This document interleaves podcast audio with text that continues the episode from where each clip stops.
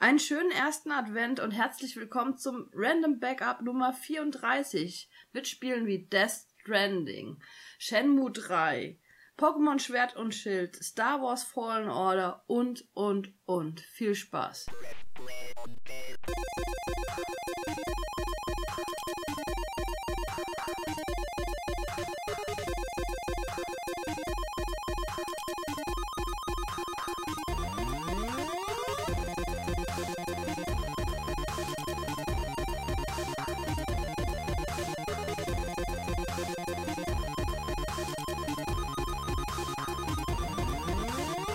Ja, da sind wir wieder. Diesmal hat es wieder, wie immer, wie ihr es von uns gewohnt seid, ein bisschen länger gedauert. Aber diesmal haben wir einen ganz schön großen Blumenstrauß an mega großen Titeln dabei. Ja, es hat alles ein bisschen Zeit in Anspruch genommen. Zuzüglich, äh, ja, war ich noch krank zwischendurch gewesen. Ja, wie das dann halt so ist als Privatmensch, ne, verzögert sich das alles. Aber dafür haben wir halt, wie eben erwähnt, viele große Titel gespielt und die ausgiebig und äh, sozusagen fast schon durchgespielt. Also so ein Death Stranding, wenn man davon reden kann, das durchgespielt zu ja, gut, haben. Das, zu dem Thema kommen wir noch, da werde ich auch was zu sagen. Genau, aber ja, waren genug andere Titel dabei, die eine Menge Stunden gefressen haben und die wir auch nicht vorher in Review geben wollten, bis wir nicht da ja ordentlich durchgetestet haben, diese Spiele, ja. Ja, bevor wir natürlich mit den Spielen anfangen, ja, gibt es noch ein bisschen was von uns zu hören.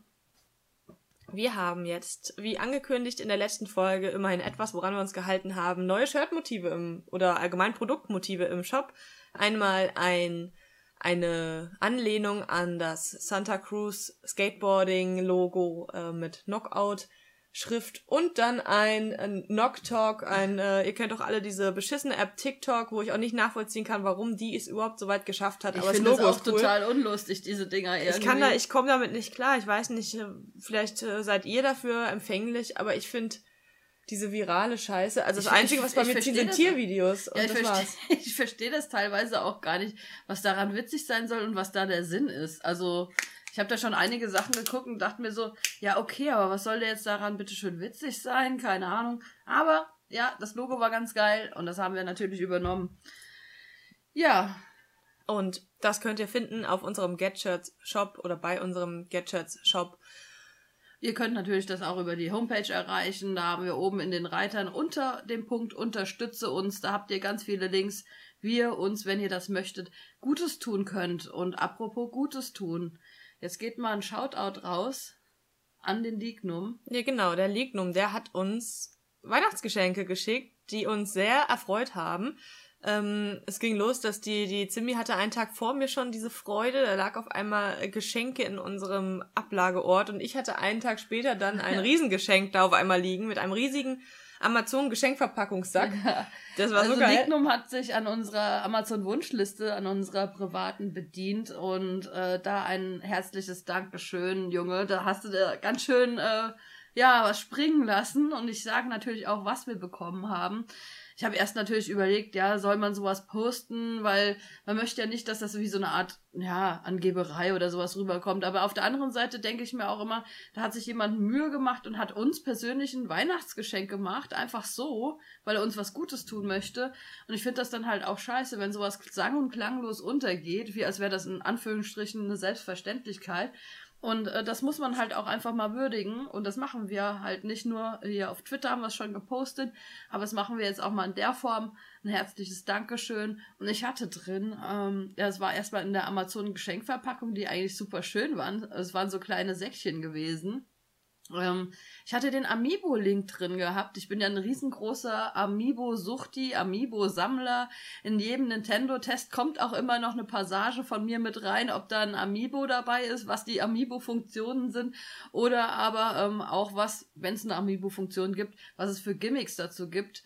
Aber ähm, ich bin hauptsächlich eigentlich Amiibo-Sammler, hab die hier unverpackt, äh, unverpackt sei schon, in Originalverpackung. Das wollte ich sagen. Hab ich, Habt ihr hier unverpackt stehen? Nee. als echter Ach, Sammler. Doch. Als, als echter Sammler. Sammler. unverpackt und angefingert. ich frage mich manchmal, wie solche Versprecher entstehen. Komisch, ne? Das Gehirn nimmt etwas auf, anscheinend, was man sagen möchte, aber sagt genau das, das Falsche kommt raus, oder von dem, was es eigentlich ist. Ich frag mich, wie das passiert. Nee, aber zum Link nochmal äh, an sich, ich fand die Figur schon immer mega schön gewesen, also war immer sehr schön. Die haben wir auch auf so einem Event das erste Mal gesehen. Die glänzt so schön. Ja, die, die hat so, so, ein Lack hat die da ja. drüber. Die sieht echt super schön aus und die war äh, generell sieht, ausverkauft. Sieht aus wie so ein ähm, jahrelang benutzter PS2-Controller, weißt du, so glänzend. Nee, also war super schön oder ist super schön und ja, die war ständig ausverkauft oder auch zu teuren Preisen. Ich möchte auch gar nicht wissen, was Lignum dafür bezahlt hat, aber herzlichen Dank. Die steht jetzt sogar hinter uns auf dem Regal. Wenn wir mal wieder streamen, dann werdet ihr diese Figur auch sehen. Und ich habe noch bekommen äh, Outer Worlds The Outer Worlds ähm, auf PS4, das war ein Spiel oder ist ein Spiel, das haben wir schon länger im Fokus oder ich länger im Fokus, ähm, ist so ein bisschen äh, dem Fallout und also so ein bisschen Fallout typisch vom Gameplay her und ich habe auch von allen Freunden, die das gespielt haben oder hier äh, befreundete Redakteure und so weiter, die haben gesagt, das ist der absolute Shit, das ist mega geil. Du als Fallout-Fan, du musst das spielen, du wirst es lieben, du wirst nur noch suchten. Und äh, ja, das hatte ich wirklich auf dem Fokus und das war so mein Spiel, wo ich dachte, wenn ich das nicht zu Weihnachten bekomme, hole ich mir das selber. Ähm, weil das ist dann so ein Spiel, da werde ich mir, gerade wenn mal wieder so eine Release-Pause ist, da werde ich mir Zeit für nehmen, ich werde das genießen, ich werde nichts anderes spielen.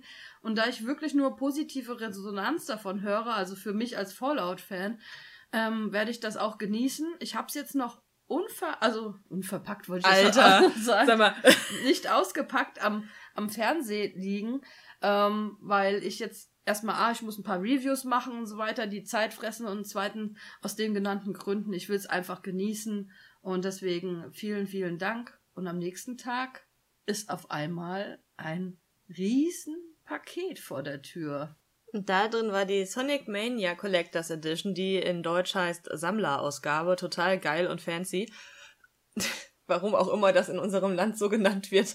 Mm, das ist die Edition mit der, ähm, mit der Figur und diesem, dieser Mega Drive Cartridge, wo der Ring drin ist. Sieht ein bisschen aus wie ein Penisring, muss ich sagen. Musste ich sofort lachen, als ich das auch in der Hand hatte. Aber ja, ich habe mir das auch mal angeguckt. Ich finde das wirklich super schön. Weil der Mega Drive oder Sonic, das ist praktisch das Podest der Mega Drive und da steht dann der Sonic drauf und das sieht aus wie ein, wie ein echter Mega Drive. Also die ja. Anschlüsse und so. Also Lisa hat dann auch gesagt, diese Knöpfe kannst du dann so. Ähm, ja, man kann ein bisschen was bewegen, ein paar Schieberegler und so. Man ja. kann nicht alles da benutzen, aber so in, in echt ist das ein richtiger Mega Drive, den du sogar anschließen kannst. So. Ja, und die, und die Cartridge, wo der Ring drin ist, das ist auch so 1 zu 1 Maßstab Cartridge ja, ist, ist schon ist sehr cool gemacht und ähm, Sonic Mania habe ich sehr abgefeiert. Ich habe da auch tatsächlich, da ist das Spiel habe ich logischerweise natürlich schon gespielt und besitze es auch und da drin ist ein PS4 äh, Code für das Spiel. Also wenn jemand von euch das Spiel noch nicht gespielt hat und gerne spielen würde, ich würde meinen Code, den ich liebevoll vom Lignum bekommen habe, natürlich an euch abtreten oder an jemanden von euch, der auch mal in den Genuss eines Sonic Manias kommen möchte, was sich anfühlt, als wäre es wirklich vor 20 Jahren rausgekommen, ey. ziemlich geil. Und sollte das äh, keiner haben wollen aufgrund dieses Podcasts, also wer es halt nicht gehört hat oder so, dann werden wir es einfach äh, bei Facebook oder Twitter oder aber in den Knockout Adventskalender mit einnehmen. Und äh, da haben wir auch schon die perfekte Überleitung. Ja, wir haben Thema. natürlich, ihr kennt es von uns, jedes Jahr einen Adventskalender am Laufen. Und da letztes Jahr sagen wir es so, wir haben das immer über Facebook gemacht. Das hatte den Grund, dass wir da vor allem auch, ich sage jetzt mal, darauf acht legen konnten, dass wirklich unsere Leute irgendwie auch was gewinnen und nicht nur irgendwelche Menschen aus dem Internet, irgendwelche Gewinnspiel-Accounts und so weiter. Man hat halt wirklich ähm, immer diese, diese Anforderungen, sag ich jetzt mal, gehabt, ihr müsst halt irgendwie die Seite geliked haben und so weiter, damit man einfach weiß, das sind Leute, die wirklich mit einem connecten und die es bekommen, die es halt auch wirklich für die es gedacht ist und nicht irgendein Hans, der da, was weiß ich wo, das dann weiter ja. vertickt im Internet. Man ja. konnte da auch einfach sehen, okay, wer hat die Seite geliked und wer nicht. Und wenn dann jemand mitgemacht hat, der nicht die Seite geliked hat, der ist dann schon mal rausgefallen. Oder man konnte aufgrund auch der Kommentare ganz gut ähm, ähm, ja, das Gewinnspiel auslosen. Jetzt haben wir ein bisschen mehr Arbeit zwar, ne, weil wir werden jeden Tag wahrscheinlich mit E-Mails über, überschüttet werden oder aber auf der Seite eine Menge Kommentare Kommentare haben, die zum Nachteil von uns leider immer manuell freigeschaltet werden müssen. Aber das ist die DSGVO, die spielt uns da einfach nicht in die Hände. Und somit müssen wir das immer manuell freigeben. Also wir stehen auf, oder Lisa ist das meistens, steht auf und ähm, nochmal so eine Viertelstunde früher und gibt alle Kommentare frei ist halt eine Menge Arbeit, aber wir denken halt auch immer so, wir geben euch auch was zurück, was ihr uns das ganze Jahr über mit eurer Aufmerksamkeit schenkt. Und deswegen ähm, sind uns da die Kosten und Mühen jetzt nicht zu, zu viel. Auch mal da irgendwie Danke an die Leser zu sagen, einfach am Jahresende. Und wie Lisa sagte, jetzt läuft es auf der Website so dass halt einfach keiner ausgegrenzt ist, der kein Facebook hat, der kein Twitter hat oder irgendwas. Also da muss man nicht irgendwo exklusiv auf einer Plattform sein, sondern kann ganz bequem auf unserer ähm, Homepage mitmachen und ins Kommentarfeld schreiben oder eine E-Mail schreiben. Natürlich ja. ist es für mich schöner, wenn man einfach nur Kommentare schreibt. Das hat weniger Stress. Ja, aber wir haben extra eine E-Mail-Adresse eingerichtet, gewinnspiel.knockoutmagazin.de. Da könnt ihr uns natürlich auch Liebesbriefe hinschicken. Es erhöht aber nicht eure Gewinnchancen. Ja. Das macht immer noch das Los. Aber, aber nochmal kurz zu den Gewinnspiel-Assis, ne? Das muss ich jetzt ja, ich mal würd, loswerden. ich würde aber vorher kurz noch, weil ähm, sonst ist das so abgehackt.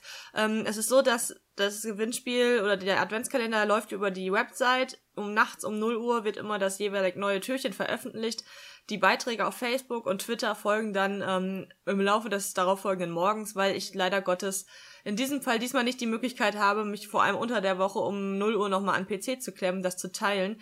Ähm, denn diese, diese geplanten Links, die wir dann haben aus den Beiträgen, die es halt schon gibt, die aber noch nicht online sind, die funktionieren manchmal mit der Ansicht dann auf den Social Media Kanälen nicht richtig und das mache ich daher manuell. Fenster ja, das sieht, so. das sieht scheiße aus, ja. das übersieht man dann und deshalb möchte ich, dass das halt gut aussieht. Also wenn ihr unbedingt mitten in der Nacht schon teilnehmen wollt, es erhöht keine Gewinnchancen, muss an dieser Stelle gesagt sein, ähm, dann könnt ihr auf die Website direkt gehen, aber ihr werdet das dann wir nach ein paar Stunden immer eh sehen. im Laufe des nächsten Tages den Vortag auslosen, so dass wir halt auch wirklich immer ähm, ja up to date sind ja, und jetzt nochmal ein, paar Wörtchen zu diesen Gewinnspiel-Asis. Das kennt ja irgendwie jeder, wenn irgendwie, ähm, sei es auch privat, so von wegen, hallo, ich habe was zu verschenken. Und auf einmal melden sich Leute, die hast du, kennst du gar nicht oder hast du 100 Jahre nicht gesehen, aber so, ja, ich nehm's.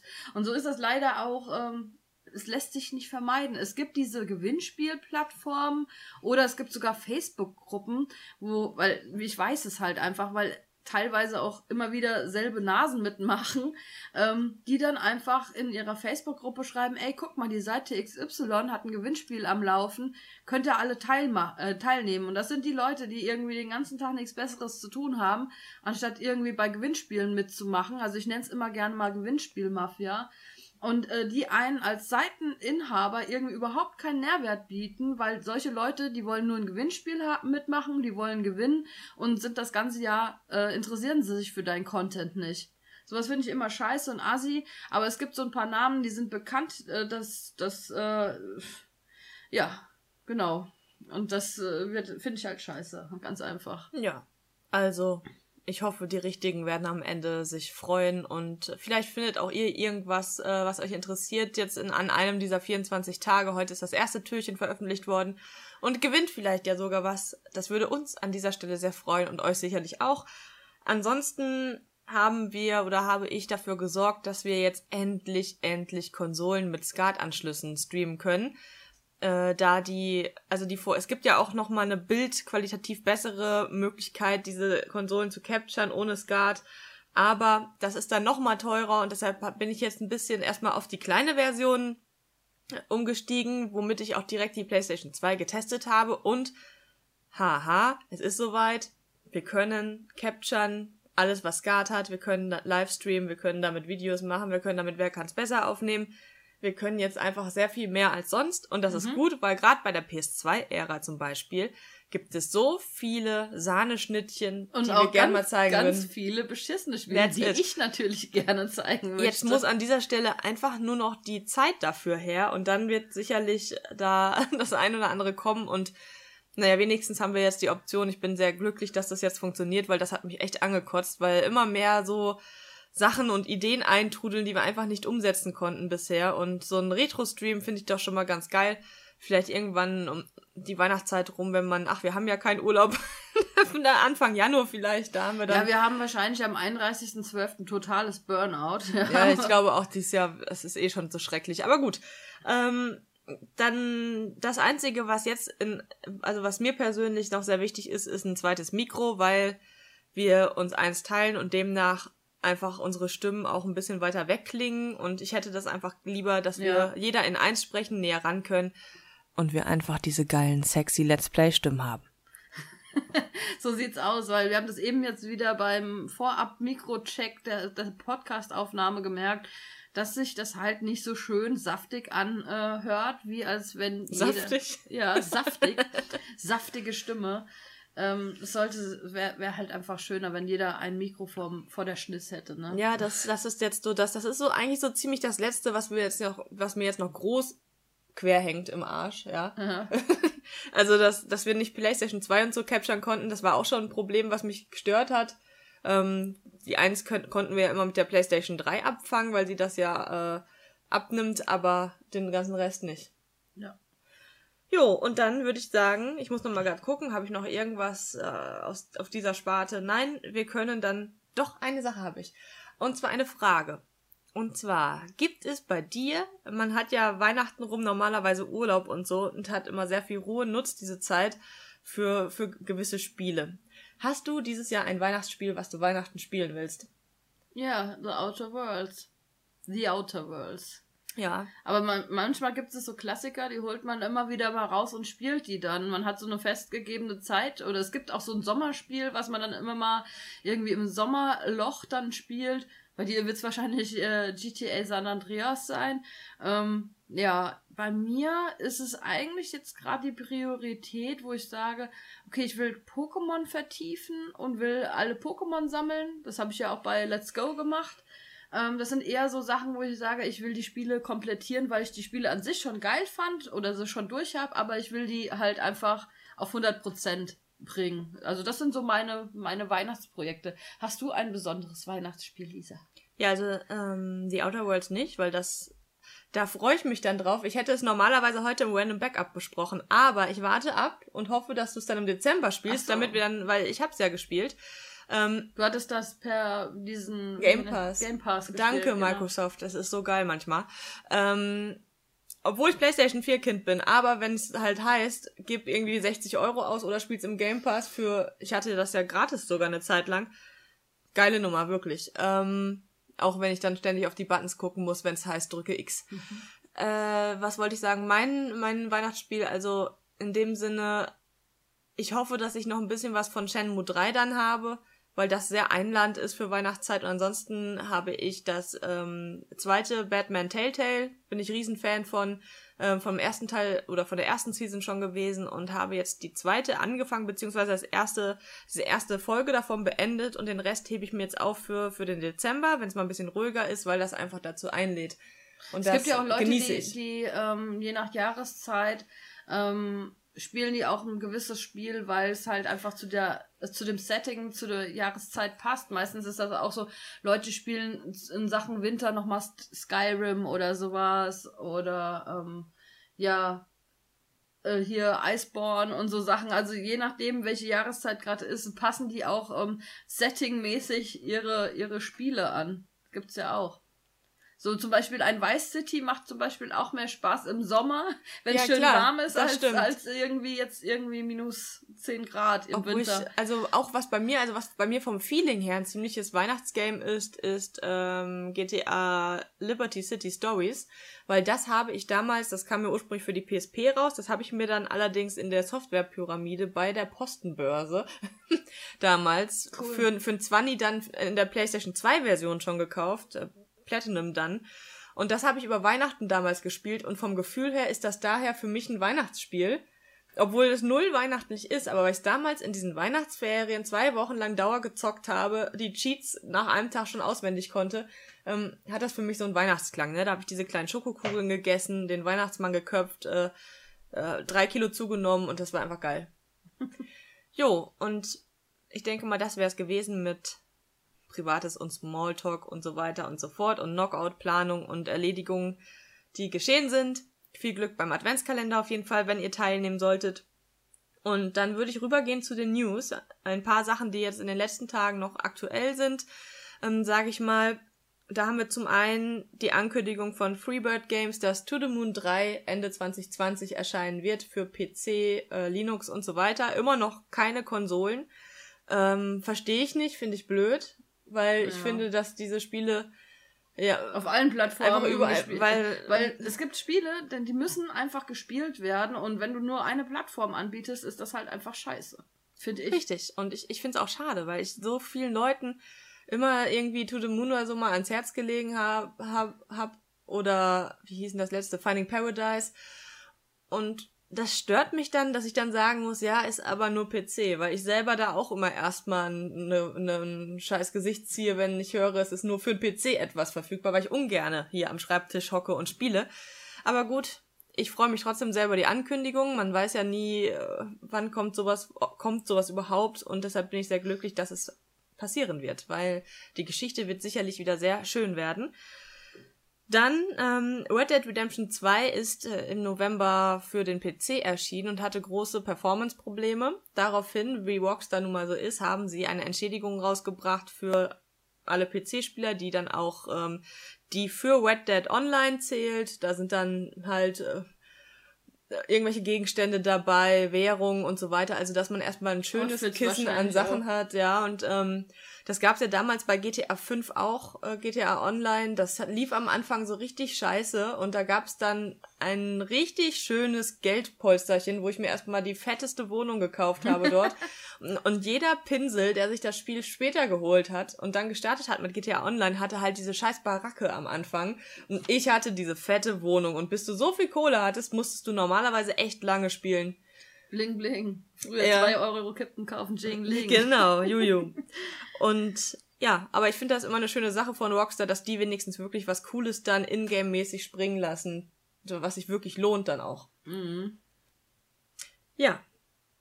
Keine weiteren Beanstandungen, also gehe ich mit der weiteren News weiter. Man of Medan hat jetzt einen Friends Pass, wenn man ah, das Spiel digital erworben hat und bis zum ich glaub, lass mich gucken, 6. Januar 2020 noch richtig. digital erwirbt, dann bekommt ihr einen Friends Pass dazu. Das heißt, einer eurer Freunde, der auf der gleichen Plattform spielt, muss das Spiel nicht kaufen, sondern kann ähm, so mit einsteigen bei euch. Das war ja ähnlich bei, wie hieß denn das Spiel von EA? Meine Fresse. Ja, die zwei Mit den beiden Knastis. Äh, oh mein Gott, ich komme jetzt auch gerade. A Way Out. A Way Out, genau. Gut, da hat mein Gehirn mich doch nicht verlassen. Ich bin dankbar. ja, ich muss dazu sagen, zu diesem Friend Passes, das, äh, das haben wir auch ja in unserem Test ähm, geschrieben. Hier, da gibt's einen Friend Pass und dann könnt ihr das spielen, bla bla. Auf der einen Seite finde ich das ja mega geil, ne? Aber auf der anderen Seite denke ich mir, oh, jetzt nochmal schnell kaufen, weil später kriegst du das nicht mehr. Oder ja, mussten und wahrscheinlich käuflich, oder mussten käuflich dann erwerben. Hast halt, wenn du, wir haben die Retail-Version, da hast du halt auch gelitten. Ja. Weil da ist es ja auch nicht dabei. Ich finde das auch, ich finde das auf der einen Seite cool, dass es da ist, auf der anderen Seite natürlich finde ich es auch wieder ein bisschen merkwürdig, warum ja. Das nicht Standard in und, dem ja, Sinne ist, ja, oder jetzt nicht einfach, einfach so nachgereicht dabei. wird für alle, die das Spiel halt irgendwie schon haben. Haben. Ja. Keine Ahnung. Na gut. Ja, ich denke mal halt einfach, dass das Problem, was das Spiel hat, ähm, ist die, die großen, das hat ja auch Life is Strange gehabt, die großen zeitlichen Abstände äh, zwischen Veröffentlichung der einzelnen Episoden. Und damit das im Gespräch wird, wird dann immer mal irgendwas reingestreut oder weggenommen oder wie auch immer. Man muss das ja irgendwie ankurbeln und bei Laune halten. Aber ich finde es halt einfach schade. Dann sollen sie doch einfach, ähm, ja, gleich sagen, okay, wir brauchen noch ein Jahr mehr in der Entwicklung, aber bringen die Dinger zeit, zeitiger raus, so was weiß ich, einen Monatsturnus oder sowas und dann Mitte des Jahres gibt's eine Collectors Edition, wo alle Teile drin sind oder so. Das, das wäre halt einfach mega. Also ja. für mich als Spieler, ich sehe das halt einfach so. Ich fand den ersten Teil, den, den wir gespielt haben, habe ich sehr abgefeiert. Ich freue mich massiv auf den nächsten Teil der Serie ähm, tut der Stimmung für mich keinen Abbruch, aber ich finde es halt trotzdem, ich würde es schöner finden, wenn es ein bisschen eher rauskommt, das Ganze. Ja, ich auch. Ähm, zuzüglich dazu ist auch ein Update erschienen, wodurch der Curators Cut, ich weiß gar nicht, wie man Kurator auf Englisch ausspricht. Curator. Curator. Ja. Curators Cut äh, ist verfügbar, wo ihr nochmal einen anderen Blickwinkel für, über das Spiel erhalten könnt. Das geht allerdings nur, wenn ihr die Kampagne oder die Story einmal bereits abgeschlossen habt. Dann, ganz aktuell, unbedingt jeden Tag Forza Horizon 4 starten, solltet ihr das Spiel besitzen, denn die haben einen Adventskalender, der sogar über die 24 Tage hinausgeht, und zwar den ganzen Dezember bis zum 31. gibt es jeden Tag im Forsatron Shop eine Karre kostenlos. Das ist geil. Und wenn ihr die schon besitzt, bekommt ihr sie nochmal, also könnt ihr immer noch könnt ihr verticken oder so, genau. Und das finde ich eine coole Sache, finde ich, finde ich sehr schön und ich versuche jetzt auch jeden Tag das Spiel zu starten und mir das ähm, Auto in meine Garage zu, zu hauen, weil das spart schon einiges an Credits. Wenn du es doppelt hast, kannst du es in meine Garage schieben. Ich weiß gar nicht, ich glaube, das geht gar nicht. Ne? Doch, man, ich glaube, man ja? kann, man kann. Ich bin gar nicht, ich habe halt keinen Freund, mit dem ich jemals da irgendwie ein Auto dann... ich biete ich biet dir einen Dollar und dann äh, akzeptierst du das Ein Dollar. Einfach. Du musst ja dann äh, manuell das, es sei denn, du hast eine Auktion drin stehen, aber du kannst ja auch so, äh, wie nennt sich das? Dass, dass die Leute bieten und du dann bestätigst den Preis. Ach so, stimmt, ja, das geht natürlich auch. Okay, und dann meine letzte News. GameStop, ich gebe dir einen Dollar. Ja. Äh, und du gibst mir einen Dollar und dazu muss ich noch eine Playstation draufhauen. Ne? Also ja, genau. ich muss dir dieses Auto und noch die Konsole geben. Genau. Vor allem die Playstation. Übrigens, äh, GameStop ist ja eh äh, in Deutschland sehr insol insolvent. Ja. ja, die sind ja, ja, ich bin auch gespannt, was da jetzt so. In Amerika, ich habe das auch mal, um mal kurz noch mal ein GameStop hier reinzuwerfen. In Amerika war ich ja auch schon in GameStops gewesen, die ja auch natürlich aus Amerika kommen und die sind ganz anders als die deutschen GameStops, weil da kriegst du wirklich, ähm, also ich weiß jetzt nicht, was, was du bekommst, wenn du Spiele dort abgibst, aber da, wenn du da Käufer bist, kriegst du richtig Angebote dort und äh, die sind einfach viel besser, die Stores, und viel besser aufgebaut, viel besser organisiert und die Mitarbeiter haben auch mehr Ahnung und wenn du irgendwie ein Spiel kaufst, wo die Hülle ein bisschen abgeranzt ist, dann gehen die nochmal ins Lager und holen dir eine neue Hülle raus. Also das ist irgendwie ganz anders, äh, obwohl es ein Franchise-Unternehmen ist, ist es trotzdem vom Flair her ganz anders in Amerika als hier. Also da werden die bei Weitem besser und kompetenter betrieben. Ja, so viel, das waren meine zwei Cent zum GameStop. Ja, Stardew Valley 1.4 ist draußen. Ein Update, was bisher nur für den PC verfügbar ist. Da sind neue Inhalte und neue Endgame-Inhalte und neue Aktivitäten und so weiter jetzt im Spiel integriert. Das heißt, wenn ihr Stardew Valley schon seit 1000 Stunden spielt, habt ihr wieder ein paar neue Sachen zu erledigen. Das finde ich ja wiederum geil. Ich also auch, weil das ist jetzt schon, also es ist jetzt nicht erst seit drei Tagen draußen, sondern jetzt schon eine recht lange Zeit und es kommt immer wieder was. Sagst, sagst du was von Wintergame, weißt du, und da könnte ich da könnte ich eigentlich mal wieder rein äh, in Stardew Valley, weil ich habe da, ich glaube, über 300 Stunden versenkt, was mittlerweile im heutigen Aspekt nicht viel ist, weil es gibt Leute, die haben Day One bis jetzt sind sie immer noch Stardew Valley am Spielen, haben wahrscheinlich, wahrscheinlich das drei- oder vierfache von meinen Stunden. Aber trotz allem, ähm, das habe ich sehr geliebt oder lieb es sehr, das Spiel. Und ich finde es einfach schön. Dann müsste ich echt mal wieder reinmachen. Aber es ist halt so ein Stundenfresser, deswegen habe ich extra so wie einem Suchti, dem man was wegnimmt, habe ich es einfach nicht mehr angefasst, weil ich weiß, ähm, ich habe hier, was weiß ich, drei Rezensionsexemplare, die gespielt werden müssen. Spiel aber nur mal ein Ründchen Stardew Valley und spiel's dann den ganzen Abend und habe den ganzen Abend dann mit Stardew Valley verbracht. Also so eine Art Selbstgeißelung. Aber das ist ja, jetzt wo du es sagst, dass es wieder ja, Updates aber draußen nicht sind. Für, für, du spielst ja auf Konsole, also da Ja, aber keins. ich habe noch nicht mal auf Konsole das mit einem Freund zusammen gespielt. Ja, ich auch nicht, weil du ja nie wolltest. Aber wir können das mal ausprobieren irgendwann. Mal so ein Ründchen spielen. Und da wir dann aneinander gebunden sind, äh, können wir dann sagen, wir stellen unseren Alexa-Timer auf eine Stunde. Und dann, und dann müssen wir abrupt den Stecker ziehen. Ja, und nicht mal speichern. Genau, und wenn er klingelt, sagen wir, Lul, komm noch eine Stunde. oh Gott. Alexa, verlängert den, den, Timer um eine Stunde. Red nicht so laut über Alexa. Ja, ich habe gerade, ich habe gerade gemerkt, ich hatte gerade schon Schiss, dass sie auf einmal anfängt. Aber sie hat es anscheinend nicht wahrgenommen.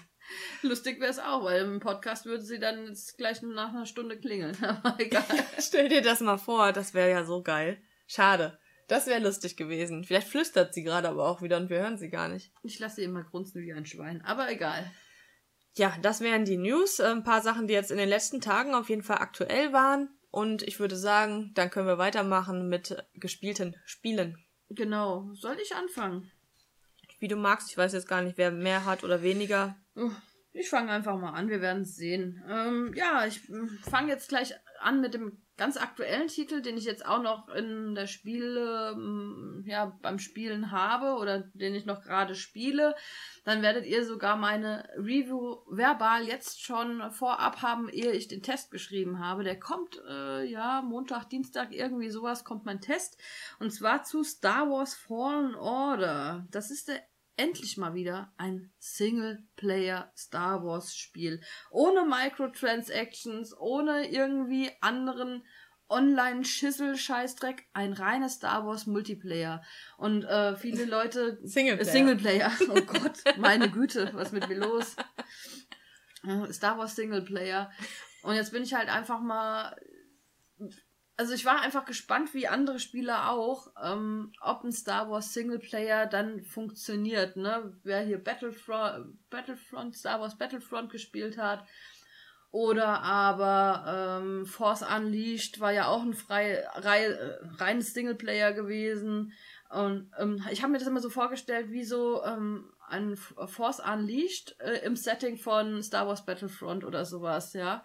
Und was rausgekommen ist, ist halt Fallen Order, verfügbar für PS, PC, PS4, Xbox One, kostet noch immer preisstabil, aber vielleicht gibt's hier und da mal wieder, ähm, ja, nach Black Friday irgendwelche Rabatte. Vor Weihnachten gibt's ja auch immer mal irgendwelche Aktionen, drei für zwei oder sowas. Immer mal gucken. Ähm, ja, kostet noch 60 Euro. Und äh, ja, kommen wir jetzt direkt zu Fallen Order. Wir schlüpfen in die Rolle von Cal. Das ist ein hauptsächlich Schrottsammler, so haben wir ihn kennengelernt. Äh, ja, der äh, Star Wars an sich, die Welt, ähm, ja, wurde vom Imperium ja zerschlagen oder eingenommen. Die Planeten in, im Star Wars Universum wurden vom, vom Imperium ja eingenommen, wie eben schon gesagt. Lol. Ich wiederhole. Bitte sag's noch ein drittes Mal. Aber bring noch mal einen anderen Satz rein, um dann wieder zurückzukommen, dass die ja, vom also, Imperium eingenommen wurden. Die, also es gibt keine Jedi mehr, weil die wurden nämlich zerschlagen, weil das Imperium die Planeten eingenommen hat. Oh Mann. Also ernsthafte Review kann ich, ey. Egal, ich mach weiter.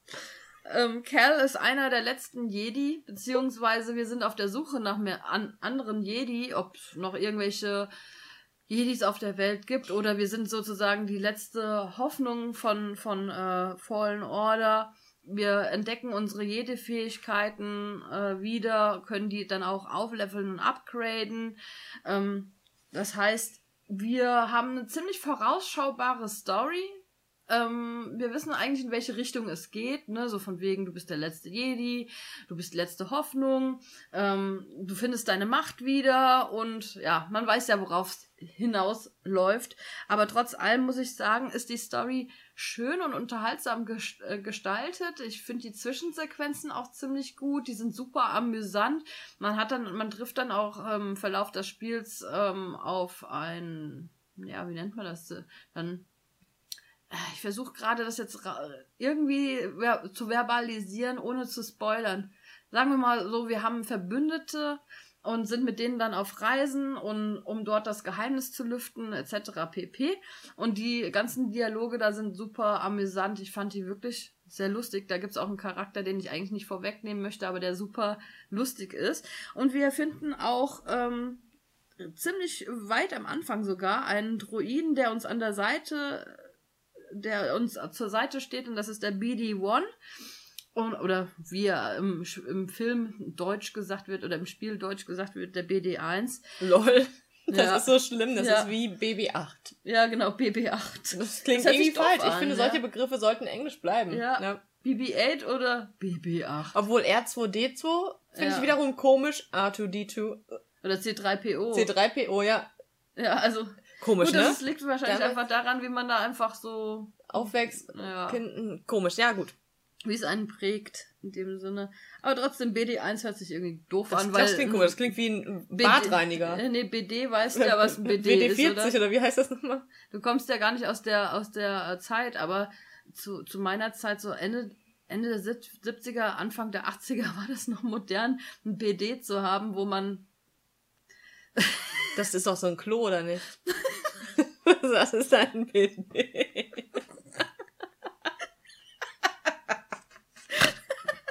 Ich grunz schon. So doof wie das ist. Ein BD ist, da kannst du dich draufsetzen und dir dein, deine Genitalien waschen. Ja, dann wusste ich, das geht in so eine Richtung, ja. Das ich war meistens im Bad neben dem. Klo natürlich. Wow. Also, Meine Oma hatte damals noch eins gehabt, da habe ich immer meine Actionfiguren drin gewaschen. ich. Und auf der Klassenfahrt in Lorette Mar habe ich und, eine, äh, meine Zimmerkameraden ähm, das Bier dort kalt gestellt. Ja, Ja, das, das ist schockierend. BD, wie hieß der BD1?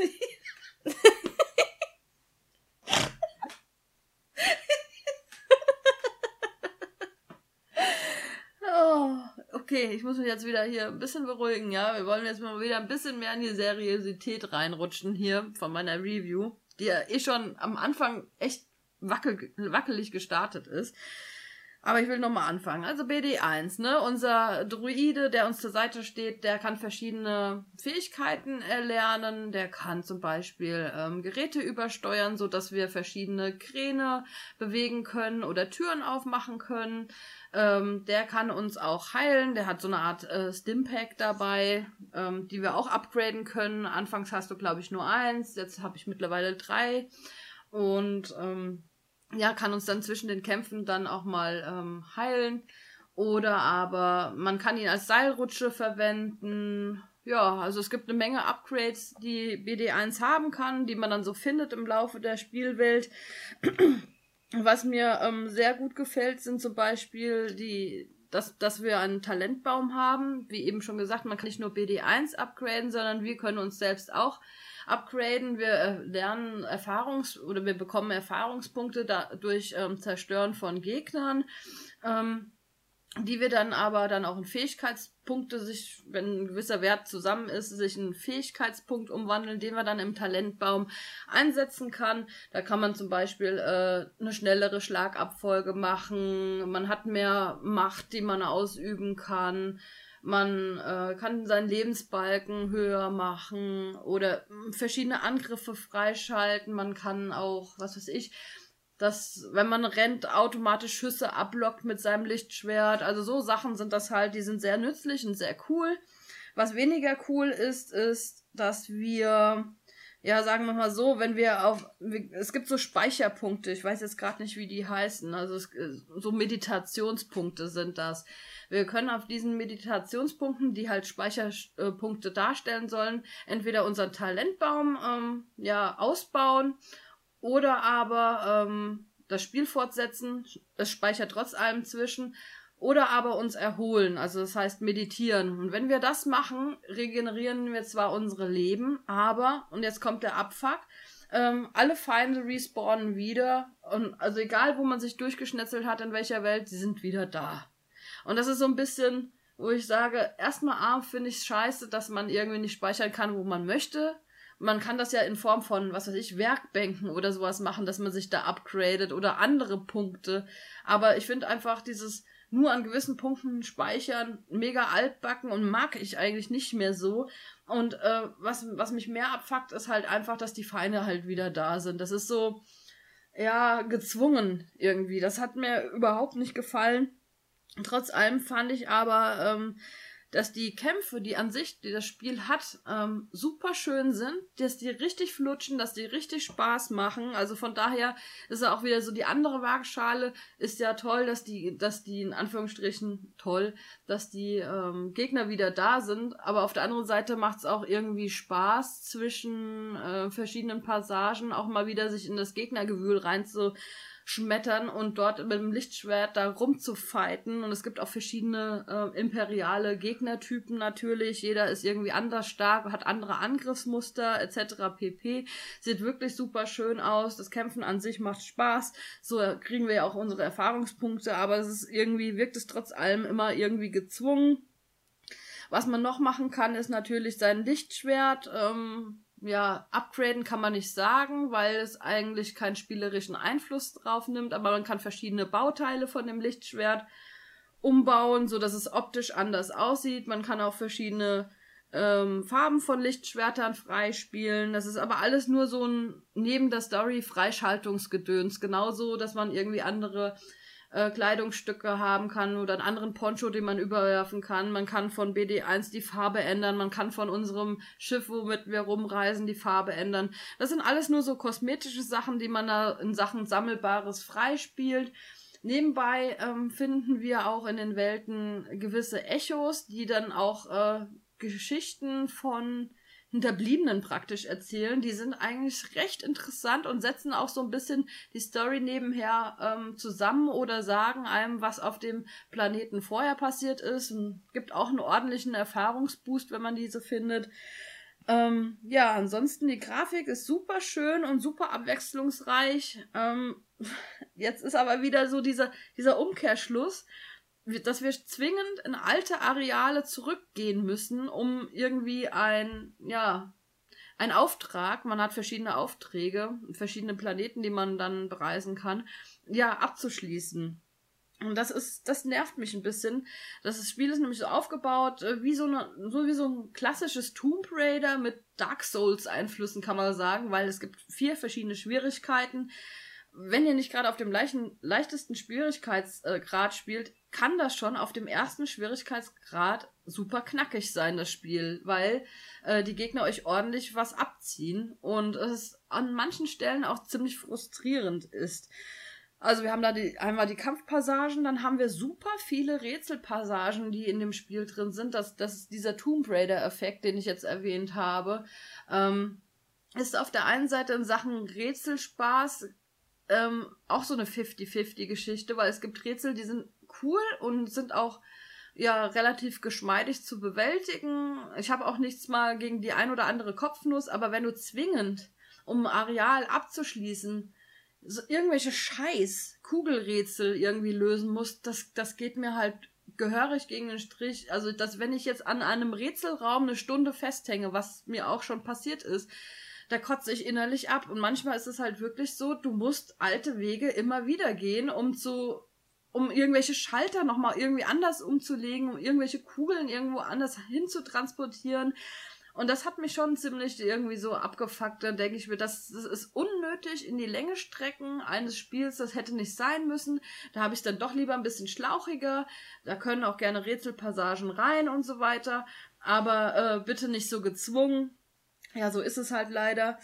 Äh, in Sachen Steuerung habe ich ja eben schon erwähnt, äh, die Kämpfe sind super schön gemacht und super geschmeidig. Wiederum verstehe ich dann nicht, dass zum Beispiel Sprung- und Rutschpassagen super scheiße umgesetzt worden sind. Äh, es hat, also wenn ich schon versuche, von einem Abgrund zu einer Liane zu springen und dann zur nächsten Liane und das irgendwie achtmal mache, weil der Vollidiot das nicht richtig greift oder man nicht in dem treffenden Winkel auf, auf zu der nächsten Liane kam, da könnte ich halt einfach aus der Haut fahren. Und dann gibt's auch irgendwelche Rutschpassagen, die dann wie so, wie, wie auf rohen Eiern du da rumrutscht und, und, und irgendwie halb über den Abgrund schmierst. Und da denke ich mir auch so, das ist überhaupt, da fehlt die Feinjustierung. Da habe ich gedacht, das, das darf eigentlich gar nicht sein. Naja, wie dem auch sei, ja, Sprünge und Rutschpassagen sind total scheiße gemacht. Ähm, ansonsten haben wir noch, noch so einen Punkt, der mich stört, ist, wir haben eine Karte, eine Holo-Karte, die unser BD1 hat ähm, der uns dann auch so ein bisschen, ja, wie gesagt, die Map zeigen soll, aber die ist halt einfach scheiße unübersichtlich. Also man, die ist auf verschiedenen Ebenen aufgeteilt, man kann ranzoomen, wegzoomen, man kann noch nicht mal eigene Markierungen ähm, setzen, wo ich dann auch gedacht habe, zwischen den Meditationspunkten, dass irgendwie eine Schnellreisefunktion mal eingebunden worden ist. Nein, ist es nicht. Wie gesagt, langer Laufweg, musst immer wieder zu denselben Punkten zurücklaufen. Und das ist halt einfach langgestreckte Scheiße, die einfach nicht sein muss. Ja, aber nichtsdestotrotz macht mir das Spiel ähm, Star Wars Fallen Order richtig viel Spaß. Trotz vielen negativen Punkten, wo ich mich selbst beim Spielen auch aufrege. Also ich finde die, die, die Story, obwohl sie vorausschaubar ist, super sympathisch und ähm, ja, schön in Szene gesetzt, teils auch witzig. Dann ähm, das Leveldesign schön und äh, ja, im Großen und Ganzen macht's dennoch Spaß, trotz den Negativpunkten. Wenn ich jetzt irgendwie eine Note vergeben müsste, wäre es eine solide 80. Also es ist jetzt nicht das Nonplus Always Ultra Star Wars Spiel, aber ein wunderschönes Singleplayer-Spiel im Star Wars Universum. Ja, wenigstens mal wieder Singleplayer.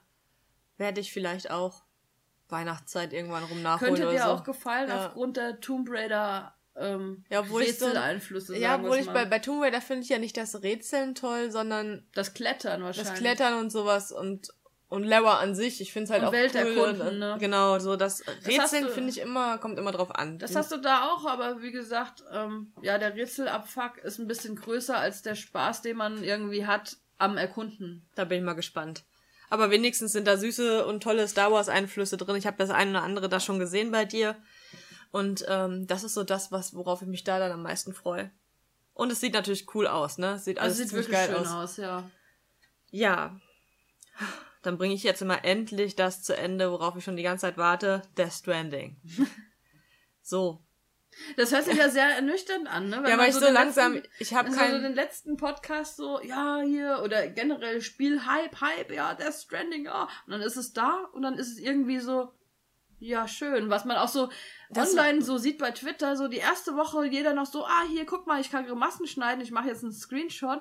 Und dann hörst du gar nichts mehr, weil die Ja. Leute wahrscheinlich einfach das Spiel abgebrochen haben. Kommt mir jedenfalls so vor. Ja, ja, das ist also.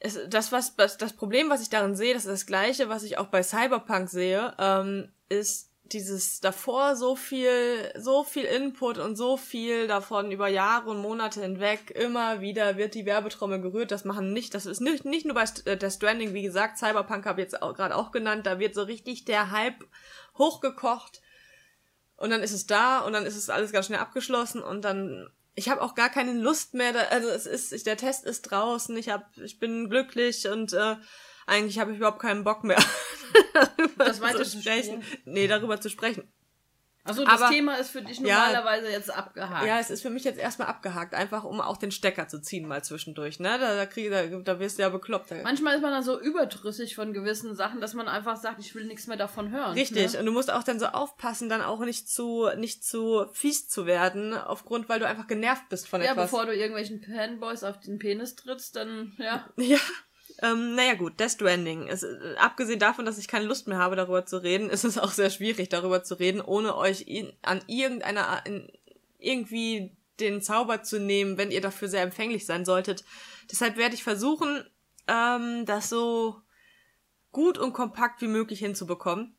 Und zwar, ihr alle wisst es, ihr spielt Norman Reedus in der Rolle von Sam Porter Bridges, der als, äh, ja, ich sag jetzt mal Paketzusteller und, und ähm, System, ähm, oh, wie heißt denn das so, ähm, Kommunikationstechniker arbeitet. Meine Fresse, ey, da musst du sogar auf die echte Welt zurückgreifen, um das Spiel zu erklären. und ähm, der, der ist Paketzusteller und sorgt für Kommunikation in einer, nicht in einer funktionierenden Welt, sondern nach dem sogenannten Death Stranding, wo etwas stattgefunden hat und die ganze Menschheit lebt im Prinzip jetzt, äh, ich sag jetzt mal unterirdisch, sie sind nicht mehr an der Erde, weil man oben nicht mehr oder überhaupt überhalb der Erde, weil man dort nicht mehr leben kann aufgrund verschiedenster Einflüsse, wie zum Beispiel dem sogenannten Zeitregen, der die menschliche, den man nicht verträgt als Mensch, man muss sich, man muss sich davor schützen und kann demnach auch aus diesem Grund schon mal nicht oben leben. Und dann kommt noch hinzu, dass sich die Welt der Toten mit der Welt der Lebenden verbunden hat und komische Geschöpfe, übernatürliche Geschichten ab, abgehen, die sehr gefährlich sind für, für jeden, der noch lebt. So. Sam Porter Bridges ist jemand, der sich in die Gefahr stürzt und wichtige Güter. äh, Ich muss sagen, Sam Porter Bridges, wie kommt man eigentlich auf so einen Spielcharaktername? Weil Bridges ist ja dieser Konzern und so. Also es ist einfach, es ist halt ein Kojima-Spiel. Okay. Es gibt viele Namen, du hast das Gefühl, das ist eine Welt, das ist, alles ist benannt, alles Karl hat. Gustav Ranseier. Es ist, es ist schon eine krasse. Also es hängt schon alles irgendwie miteinander ja, es, zusammen. es hängt weil alles es halt zusammen. Kojima, da kannst du zwischen jeden Pups irgendwas reininterpretieren oder ausschlachten und so eine Diskussion starten. Ja, ja, Ne? da ist halt auch alles, hat, alles ist ins kleinste Detail dort durchgeplant und benannt und, also es ist einfach von vorne bis hinten ein ganzes Universum, ja, genau wie es bei Metal Gear zum Beispiel auch war. Und ähm, naja, Sam, Porter Bridges, bringt halt wichtige Güter von A nach B im Prinzip und ähm, sorgt dafür, dass sich die verschiedensten Menschengruppierungen und an den verschiedenen Orten äh, auch miteinander connecten können und sorgt dafür, dass die, die Verbindung zwischen denen funktioniert. Ja, deshalb auch dieses, diese, dieser Kommunikationsaspekt, der verbindet im Prinzip verschiedenste Zonen miteinander. Was auch alles wieder mit diesen Strängen und so zu tun hat, was Kojima so ungefähr 800 Mal uns in den letzten acht Monaten gesagt hat. also, ja, es ist, es ist so schwer, das zu erklären. Ähm, auf der Welt ob oberhalb, ähm, wenn wir unsere Pakete von A nach B bringen, äh, dazu komme ich auch noch, wie das vonstatten geht, sind natürlich auch Gegner, die uns hier und da erwarten, in besonderen Gebieten auch mal mehr oder mal weniger. Ähm, das sind so, das sind halt komische Kreaturen, die uns verfolgen, namens BTs zum Beispiel. In Deutsch heißen sie ein bisschen anders. Das ist halt auch alles wieder, alles ist benannt, alles hat seine eigenen Schwächen oder auch nicht. Sie sind allerdings ziemlich einfach zu besiegen, sage ich jetzt mal. Unter anderem anfänglich durch Granaten, die man aus seiner eigenen Ausscheidung ähm, herstellen kann. Also man kann nach jeder Mission im Prinzip in so ein Hauptquartier zurückgehen und mhm, sich erholen und dann halt duschen gehen oder aufs Klo, im Sitzen oder im Stehen. Das sind nochmal unterschiedliche Sachen, die dann äh, äh, gewonnen werden durch sowas. Das könnt ihr in Granaten umwandeln, oder es wird in Granaten umgewandelt, ich die das ihr auch können. und die ihr unter anderem mit so mit so auf der Arbeit, ich geh mal kurz Kacker machen und dann Ja, genau. Und dann äh, es gibt auch noch so Blutgranaten und wenn ihr das einsetzt gegen die sogenannten BTs oder auch noch andere äh, Gidis gibt's glaube ich auch äh, Gegnergruppen, könnt ihr die BD damit nein, könnt ihr damit vernichten. Ähm, oder ihr könnt sie auch ja, an alte Metal Gear Zeiten angeknüpft. Man kann ihn auch größtenteils ausweichen, was ich auch empfehlen würde. Erstens, um äh, Ressourcen zu sparen und zweitens, um halt einfach unnötigen Stress zu vermeiden. Geht aber nicht immer. Aufspüren könnt ihr die äh, unter anderem durch das Baby, das Bibi, was man dabei hat. Das kennt ja auch schon jeder.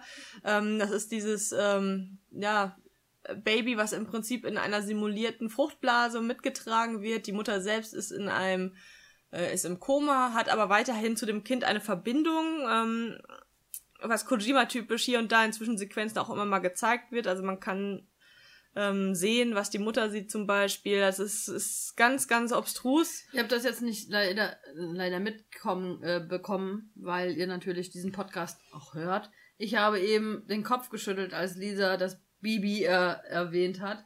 Weil, kleine Anekdote, ich saß auf der Couch und habe Pokémon gespielt.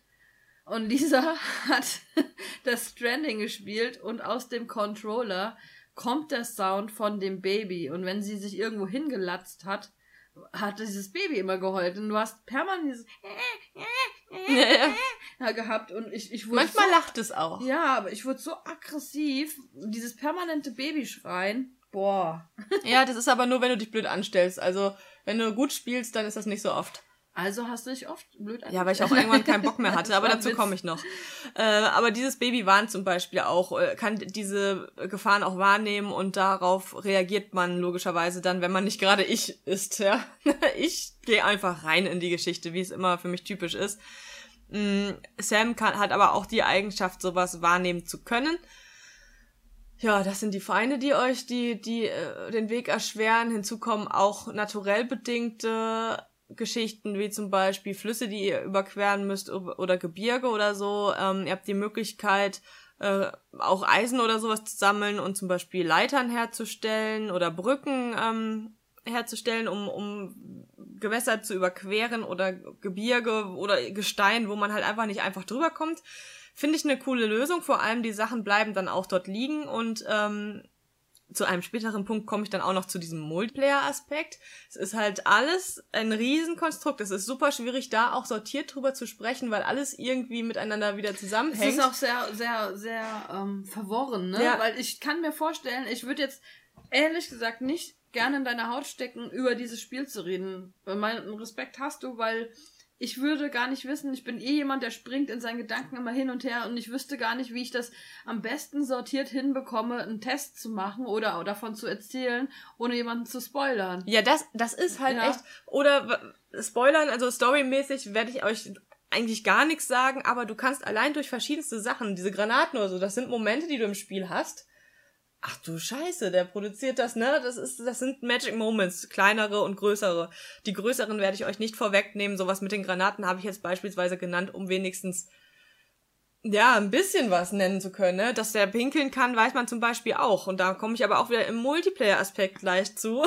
Framerate-Raten. So, Framerate-Raten, ja. Das hast du in meinem Test gelesen, was Framerate-Raten hieß. Ich habe so Lisa gefragt, was ist denn Framerate-Raten?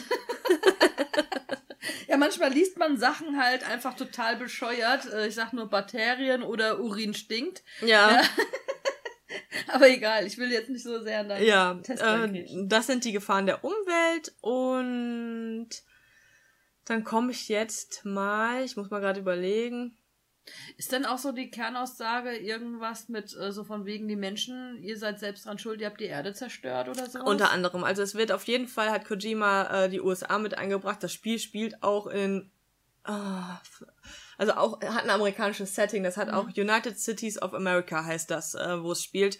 Und der ähm, hat viele, viele Einflüsse ähm, direkt oder indirekt von wirklich der USA mit drin und also demnach von Originalschauplätzen auch irgendwas reingebaut nee, also, oder äh, geschichtlich, also eher so angelehnt. Mhm. ähm, und Aber und dann natürlich schon, auch ja ja dann natürlich auch, steht ja er sagt ja auch immer tomorrow be, uh, is in your hands oder irgendwie sowas.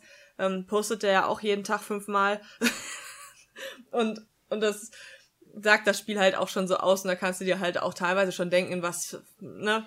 Vielleicht will Kojima, weil er ist ja so ein Mastermind, auch so eine gewisse, nicht nur, äh, nicht nur so spielerisch, sondern auch so gedanklich, politisch. Auf ähm, jeden Fall. Auf jede, jeder Hinsicht einen gewissen Denkanstoß dem Spieler geben und so ein bisschen auch beeinflussen. Soll jetzt nicht negativ klingen, aber ähm, zum Denken angeregt werden, so von wegen, ey, du hockst zwar vor der Konsole und spielst mein Spiel und wenn du das aber raffst und die e Metaebenen zusammensetzen kannst, dann solltest du vielleicht drüber nachdenken, ein besserer Mensch zu sein und deine Umwelt besser wahrzunehmen oder was dagegen zu tun, dass die Umwelt zerstört wird oder so. Solche, ne? das ist schon mit drin sowas. Ja. Also das merkst du auch, das war ja auch schon immer so, der ist da so, aber du musst da natürlich auch, er macht das nicht so, dass er dir das als Schriftstück vorlegt, ja. sondern du musst da erstmal sehr.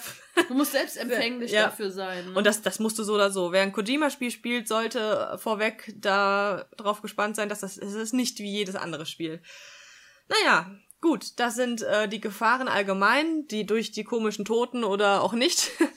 Jetzt komme ich zu dem Bepacken eures Sam Porter Bridges. Und zwar ist es so, dass ihr nicht nur ein Paket tragen müsst, sondern bestenfalls äh, habt oft mehrere Lieferungen und müsst gleich dann den kompletten Körper im Prinzip bepacken. Ihr könnt euch an den Armen und an den Beinen und am Rücken hochstapeln, bis ihr das Gesamtgewicht erreicht habt. Also ein bisschen logistisch denken. Ne? Genau, und ähm, dann müsst ihr allerdings auch bedenken, je nachdem, wo ihr hin müsst, ihr könnt auf der Karte dann sehen, wo euer Einsatzziel ist, könnt euch auch so eine ähm, Laufweg äh, zeichnen und dann seht ihr auch schon, oh, da muss ich über ein Gewässer, da ist da die Gefahr und so weiter und so fort und müsst demnach auch euren Körper bepacken mit Leitern oder so. Ich muss mal kurz was fragen, ja? Also, wenn du deinen Körper so zustapelst mit den Sachen, das strengt ja auch dann den, die Spielfigur ja, ja. in Bewegung ein und so. Ich frage mich, warum hat er eigentlich immer dieses Baby bei sich? Kann er das nicht daheim? Macht er das ja bei sich in der Basis in so eine Station rein? Ne? Ja, du brauchst, du musst dich ja erstens musst du dafür sorgen, dass es überlebt. Und es muss im Prinzip dann fast immer, also muss da also sein. an Körperwärme, ja, so an nee, Dichten. ja, also wie ja, genau das ist, das versteht halt auch nur jemand mit einem hohen Abschluss. Aber ja, soll wahrscheinlich diese Bindung zwischen, äh, ja. Er rettet das auch ja. am Anfang. Also normalerweise ist es ein fehlerhaftes Bibi und das sollte eigentlich zerstört werden okay. und er hat sich dagegen entschieden, hat gesagt, er nimmt es mit und deshalb hat er es halt auch dann immer dabei. Er und Leihmutter sozusagen. Ja, genau, ja. und es, es nützt einem ja auch. Also es ist ja auch draußen in der Welt ein Vorteil, weil es halt auch, wie gesagt, vor diesen Gefahren warnen kann. Und mhm. deshalb ist es sinnvoll auch das dabei zu haben. Okay. Und zu Hause, also in der Homebase, wird es dann halt an so eine Gerätschaft äh, gesteckt und erholt sich halt von. also die Aufgabe einer überforderten Mutter, die ihren Fulltime-Job. Die ist im Koma. ja, nein, aber du übernimmst die Aufgabe und ähm, hast einen Fulltime-Job und musst dich zuzüglich noch um Haushalt und Kind kümmern. Ja, es ist schon ziemlich heftig. Und dann auch noch äh, bei der Deutschen Post arbeiten. Ja? Unterbezahlt. Aber das ist halt, ja, ihr müsst halt euch bepacken und dann, das Problem ist natürlich, es ist schön, wenn man so ein, zwei Dinger da am Rücken hat, aber teilweise habt ihr dann auch im weiteren Spielverlauf wirklich einen Turm von Paketen an euch dran, dann auch noch an den Armen und Beinen. Und das, das merkt ihr beim Spielen. Es ist erschwert, er verliert Ausdauer. Ähm, die könnt ihr aufladen durch zum Beispiel Energy Drinks vom Monster Energy, ne? Schönes Product Placement im Spiel. Manche kreiden das sehr an. Ich finde sowas eher witzig und charmant. Ich mag das. Das war bei Tony Hawk damals ja, auch mir so. Mir ist das auch scheißegal. Ich finde ich find das so, eher cool. Guck mal so Man, äh, James Bond Filme, wo dann einfach auch Prestige ist, dass jedes Mal ein neues BMW Auto oder sowas ja, dabei ist. Das, das also, ist einfach. Oder eine neue Rolex Uhr oder so. Man also, kann es abfeiern oder nicht. Wie viele Kinofilme gibt's, wo das Apple Logo ist oder wie ganz billig so weggeklebt worden ist. Ist so, Oh, da weißt du immer, was die da haben, ja. ne?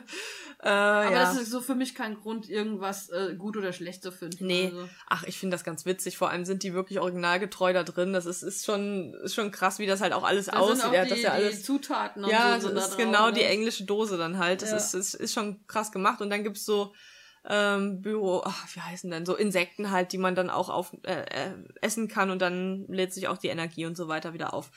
Ähm, ist ganz hilfreich, auch immer was dabei zu haben weil man mit so einem stark bepackten Körper echt viel Energie verliert und teilweise ziemlich weit laufen muss. Später kommen da auch noch Fahrzeuge hinzu, aber anfänglich seid ihr wirklich auf eure Beine ähm, allein gestellt und, und müsst irgendwie ans Ziel kommen. Und durch diese ganzen Gefahren, wenn ihr angegriffen werdet oder sowas, fliegt ihr halt auch mal auf die Fresse, abseits davon, dass ihr das Gleichgewicht auch halten müsst und ab und an mal äh, mit den Schultertasten einpendeln, auspendeln. Also man nimmt, man lernt sehr schnell mit dem Spiel mit, man, man lernt damit, damit umzugehen. Es ist schwer zu erklären, aber wenn man das wirklich spielt und fühlt, dann weiß man genau, was man zu tun hat im Prinzip.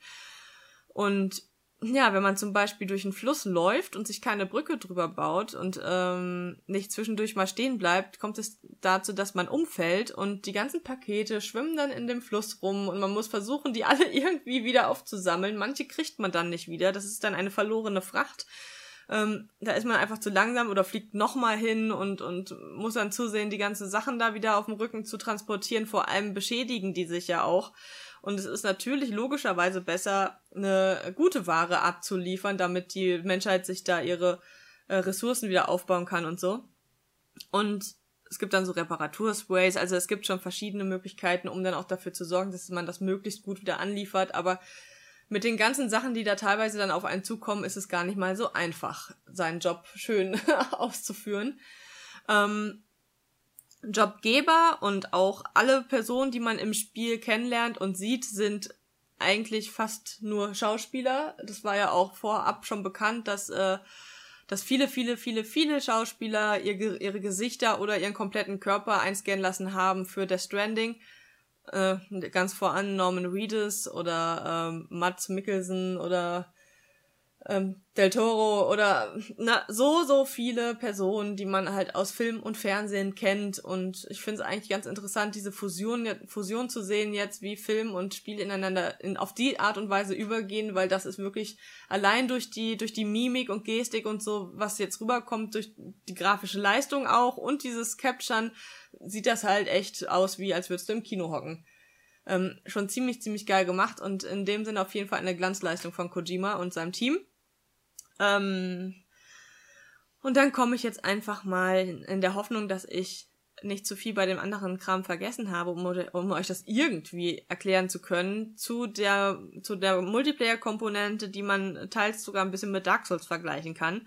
Und zwar ist es so, dass ihr einen, ähm, ihr habt keinen direkten Multiplayer, so dass ihr jetzt wirklich mit jemandem live dort spielen könnt, sondern ihr spielt in der gleichen Welt wie viele andere Leute und könnt auf Gegenstände und so weiter zugreifen, die andere dort gebaut haben und die ebenfalls nutzen. Das heißt, wenn ihr zu irgendeinem Punkt was ausliefern müsst und da seht ihr einen Fluss, kann es sein, dass jemand dort bereits eine Brücke drüber gebaut hat oder eine angefangene Brücke noch nicht fertiggestellt ist, die ihr dann fertigstellen könnt, weil ihr die nötigen Ressourcen dabei habt. Also du baust praktisch, das ist eigentlich ganz cool gemacht, eine coole Idee, eine Infrastruktur mit anderen auf. Ja, genau, ne? und das will das Spiel auch aussagen. Erstmal verbindest du die im Spiel befindliche Menschheit wieder miteinander, ne, diese mhm. Kommunikationswege und so weiter. Und gleichzeitig hast du das auch in echt während des Spiels online mit anderen Spielern von Death Stranding. Also es ist, was das betrifft, mega Konstrukt und, und sehr coole Momente hat man da teilweise. Also man kann auch so Schilder aufstellen, um Leute vor BTs oder so zu warnen. Äh, oder zu sagen, hier, da ist irgendwie was, äh, hier sind wichtige Sachen, die man einsammeln muss, dann kann man ein Schild hinstellen und äh, ein anderer Spieler sieht das dann halt. Oder es gibt so Bilder von einem lachenden Baby, wo das Baby dann anfängt zu lachen. Ähm, coole Sachen. Oder ich bin auch mal in so einen scheiß Abgrund gefallen, bin dann gestorben und habe dann, als ich wiedergekommen bin, man ist dann auch in diesem Reich der Toten und kann dann auftauchen wieder zu den Lebenden, ganz, äh, ja, sehr künstlerisch halt. Äh, auf jeden Fall habe ich an diese Stelle und an diesen Abgrund dann ein Warnschild gestellt, weil ich mir dachte, okay, aufpassen, da fällt ihr in den Tod. Mhm. und äh, Können Leute das auch so liken? Ja, man liked so? das automatisch, man vergibt auch oftmals mehrere Likes gleich. Ähm, von ganz allein nur, wenn du etwas nutzt halt und das wird einem dann auch angezeigt, wie auch andere das angezeigt bekommen.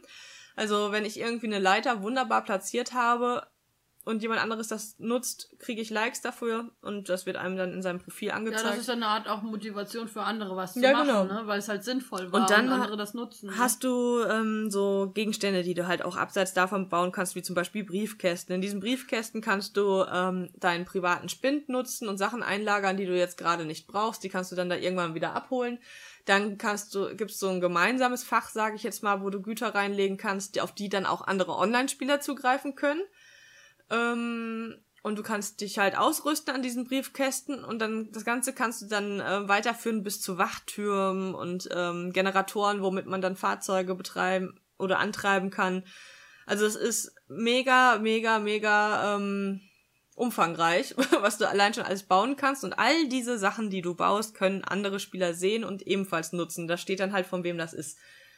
Ähm, dann fühlst du dich, obwohl die Welt sehr leer ist natürlich, ne? Ich sag nur Fallout 76, da lebt nicht sonderlich viel und du bist eigentlich komplett allein und, und, und redest hier und da halt mal mit irgendwelchen Terminals und irgendwelchen, ähm, äh, wie heißt denn das nochmal, diese Erscheinung? Jedes Mal suche ich nach dem Wort, wenn du so eine. Hologramm? Ja, genau, mit Hologrammen und so weiter. Äh, und trotzdem fühlst du dich nicht allein, weil die ganzen Online-Leute, du merkst, dass du nicht allein bist, permanent. Und das finde ich halt geil.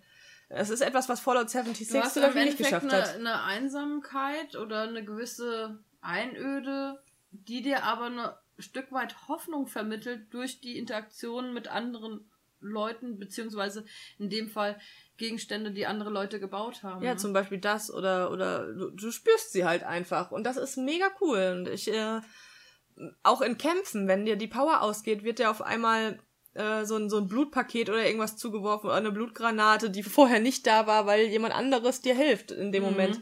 Oder wenn du irgendwo hinpisst, du kannst ja pinkeln, ähm, entwickelt sich irgendwann so ein Pilz. Und wenn mehrere Leute an diese Stelle pinkeln, kann man sich dort irgendwann dann heilen, weil da Sachen wachsen, die, also das ist, okay. ja, das ist Wahnsinn. Also ist, äh, was das betrifft, wirklich, da hast du ein Magic Moment nach dem anderen. Ein öffentliches Klo, wo man sich heilen kann, okay. Ja, das ist halt Kojima. Darauf muss man aber ganz klar auch, also als Normalo würde ich keinem das Spiel empfehlen. Das ist äh, schon mal vorne ran. Also das, ja, äh, weiß man Ich denke halt. mal, Death Stranding wird Special Interest sein. Das wird es, deswegen ist es ein Titel, den werde ich wahrscheinlich nicht spielen oder nie spielen, obwohl ich jetzt weiß, worum es geht und so weiter und das auch viel bei dir gesehen habe. Aber das ist ein Titel, wo ich dann in 20 Fragen, 20 Jahren gefragt werde, ey, hast du Death Stranding gespielt? Nö. Du hast nicht Death Stranding gespielt, aber so wird's sein. ja, also ich würde schon sagen, dass es sinnvoll oder, oder gut wäre, dass auf jeden Fall mal, also jedenfalls als Mensch, der sich mit Videospielen auseinandersetzt, sollte man Death Stranding gespielt haben. Also da bin ich schon der Meinung, als jemand, der oder auch als Cineast oder so, ja. Du so soll, eine Erfahrung halt einfach mal zu machen. Es gibt, dann, ne? es gibt auch gewisse Filme, die man unbedingt gesehen haben sollte und das gleiche gilt für Death Stranding, wie man auch äh, ja, was gibt's denn sonst für Videospiele, die man mal gespielt haben? Also es, so, ein, so ein uh, Journey oder sowas. Es gibt Sachen, die sollte man einfach, wenn man, wenn man auch gerade redaktionell irgendwo tätig ist oder so, sollte man das schon kennen. Aber man muss es natürlich nicht unbedingt mögen. Also Death Stranding ist wirklich in der Hinsicht de definitiv Special Interest und es braucht halt echt eine ganze Zeit, bis das mal, ich sag mal, an Fahrt aufnimmt. Vorher müsst, müsst ihr, geht mit dem Spiel ineinander über oder halt nicht also was ich, was ich bemerkt habe beim Spielen, ähm, ist auf jeden Fall, dass du, dass du, du musst zwar so blöde Pakete von A nach B bringen, du hast dir wird das Gefühl gegeben, es hat einen Sinn und du musst das machen, damit die Menschheit wieder funktioniert. Und obwohl es eigentlich nur ein Videospiel ist, gehst du das trotzdem ein, diese Monotonie. Als würdest du das in echt gerade machen. So, du willst jetzt was aufbauen. Ja, so. ne? und das Gefühl gibt er dir. Und das ist, das finde ich geil, weil so hält er dich am, ja, am, Bei Laune, Bei Laune und du hast, du hast Bock, das weiterzumachen dadurch. Das zieht natürlich, oder zündet natürlich nicht bei anderen. Und ich habe auf Dauer da auch keinen Bock drauf so richtig. Ich habe mir ähm, vieles auch dann hinterher bei YouTube angeguckt und so, weil mir das einfach zu zäh dann hier und da ist, weil ich nicht der Typ Mensch bin, der so, ich brauche halt Action oder so. Oder, oder halt auf der anderen Seite so ein Life is Strange oder sowas, wo es recht ruhig ist. Das sind so, ich habe so meine Genres, die gut gehen und das ist halt eine Kombination aus verschiedensten Sachen, hat auch seine Action-Elemente und dann wieder ganz ruhiges und das ist mir zu viel, das, ähm, ja, das, das passt für mich dann nicht zusammen, für mich persönlich. Äh, aus objektiver Sicht muss ich wiederum sagen, das ist schon, dass er mit Death Stranding, äh, Kojima und mit seinem Kojima Productions, da arbeiten auch viele andere Menschen noch mit, haben sie schon auf einigen Ebenen ein krasses Meisterwerk hingelegt, das aber halt wirklich sehr Special Interest ist.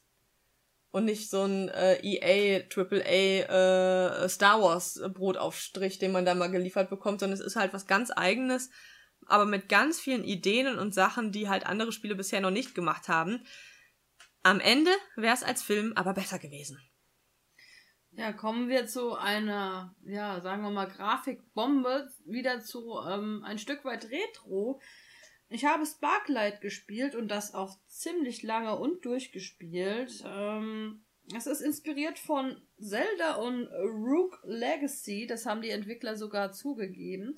Also es ist sehr auf Pixeloptik gemacht, es hat eine Top-Down-Perspektive und wir schlüpfen in die Rolle von einer Mechanikerin, Ada heißt die, die fliegt, äh, vielmehr stürzt mit ihrem Flugschiff ab und landet auf einer Welt, die sich Sparklight nennt.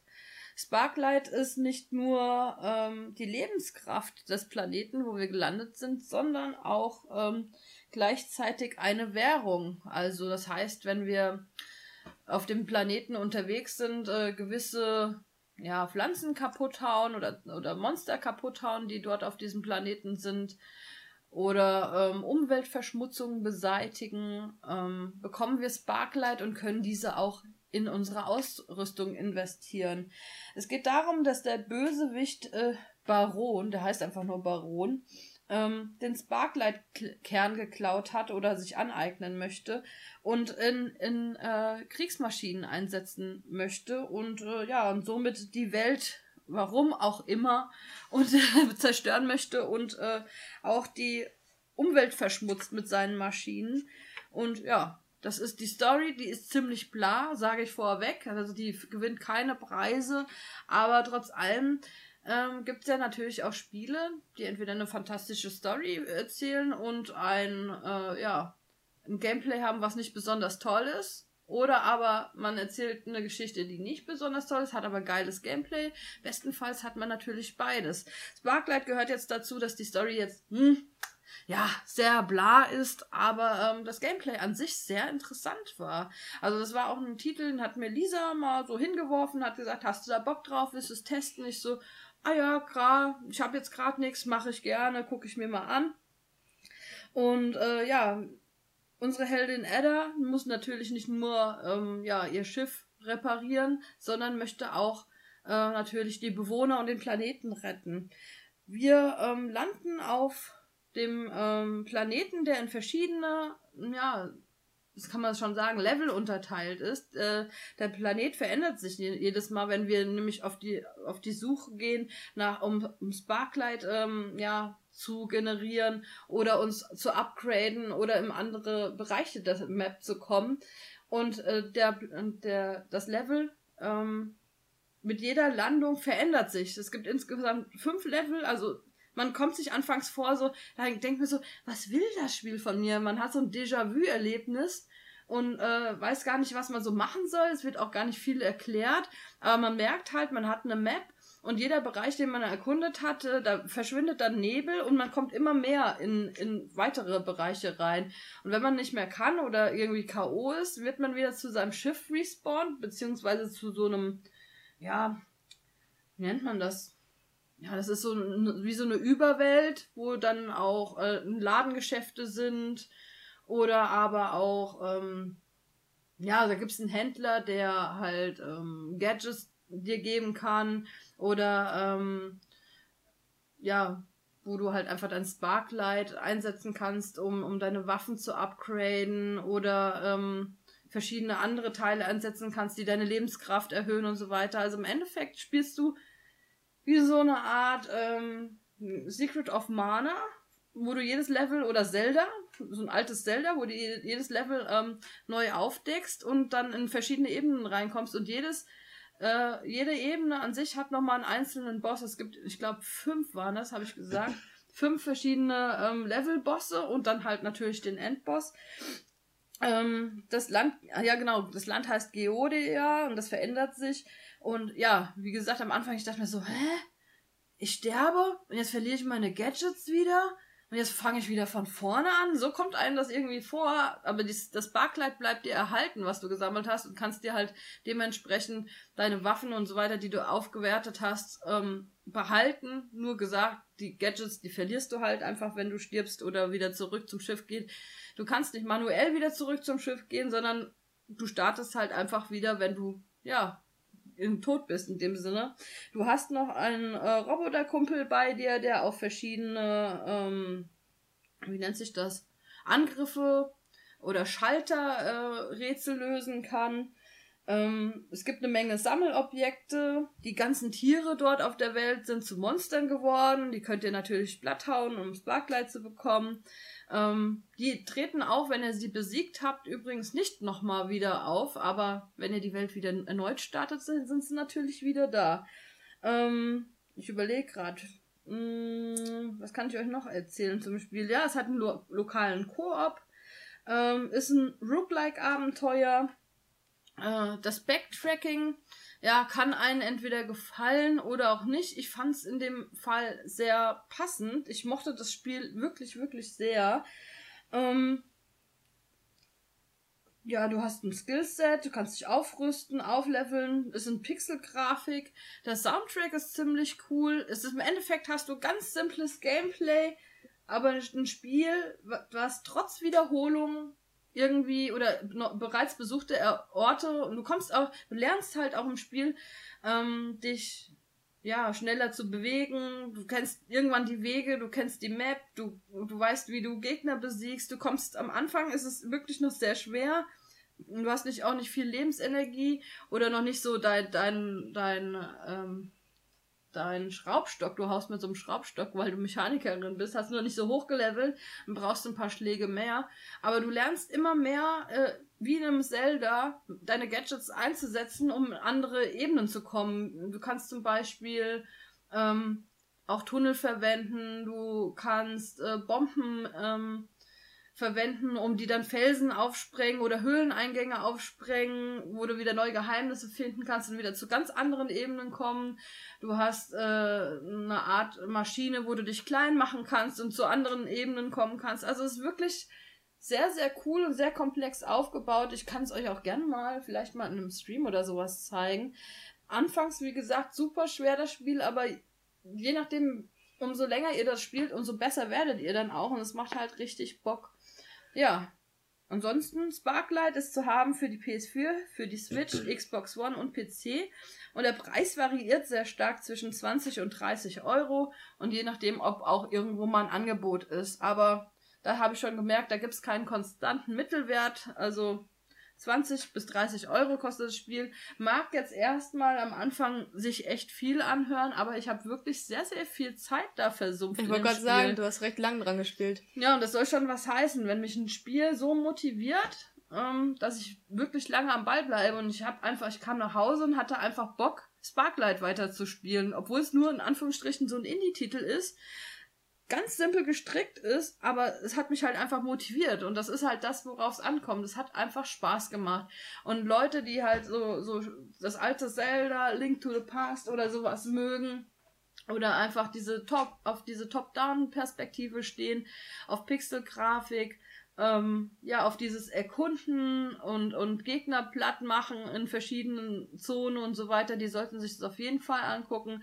Also mich hat's wirklich sehr viel Spaß gemacht, was ich noch bei zum Beispiel Star Wars angeprangert habe, dass man immer wieder in dieselben, gezwungenermaßen dieselbe Gebiete äh, kommen muss, ist bei Sparklight aber ähm, ja Stilmittel und welches aber auch gut funktioniert, weil du durch deine gewonnenen Fähigkeiten, die du dann hast, ähm, auch wieder Neues in den Zonen entdeckst, obwohl du schon mal da warst. Und das ist halt, das war sehr kreativ und es hat mich sehr, ähm, hat mir sehr viel Spaß gemacht. Guckt euch doch einfach mal einen Trailer dazu an, falls ihr da irgendwie einen findet oder so. Ich denke schon, bei YouTube gibt's ja alles. Und ähm, ja, ich kann es euch nur ans Herz legen. Es hört sich jetzt irgendwie vielleicht in Podcast-Form ein bisschen komisch an. Ich denke mal, hätte ich da irgendwie ein paar Bilder, was ich euch zeigen kann, wäre es vielleicht vielleicht ein bisschen mehr Motivation, so ein Spiel zu kaufen. Aber wie Guckt gesagt, euch mal einen Trailer an. Ja. Das ist immer ganz gut bei solchen Geschichten. Ich fand es jedenfalls, ich kann es nur wärmstens empfehlen. Und ähm, ja, mega schönes Spiel. 20 bis 30 Euro. Ich habe da bestimmt 40 Stunden mitgespielt. Kommt hin. Das kann sein. Also, das soll schon was heißen. Ne? 40 Stunden freiwillig und sau gerne und jeden Tag drauf gefreut. Und ich habe wirklich dann irgendwie abends, bis, äh, bis ich ins Bett gegangen bin, gespielt, intensiv. Fand's mega gut. Hallo, hier ist nochmal die Oma. Ihr wollt das Team Knockout unterstützen? Dann bestellt doch über unseren Amazon-Link oder geht auf Patreon. Vielen Dank. Äh, ich fand auch etwas mega gut. Und das freut mich, dass ich auch äh, so richtig schöne Titel hatte jetzt in der letzten Zeit. Und das ist unter anderem Luigi's Mansion 3. Ach ja. Das bisher beste Luigi's Mansion, was erschienen ist, auch wenn manche da anders von reden. Doch, Aber in meinen Augen ist es so.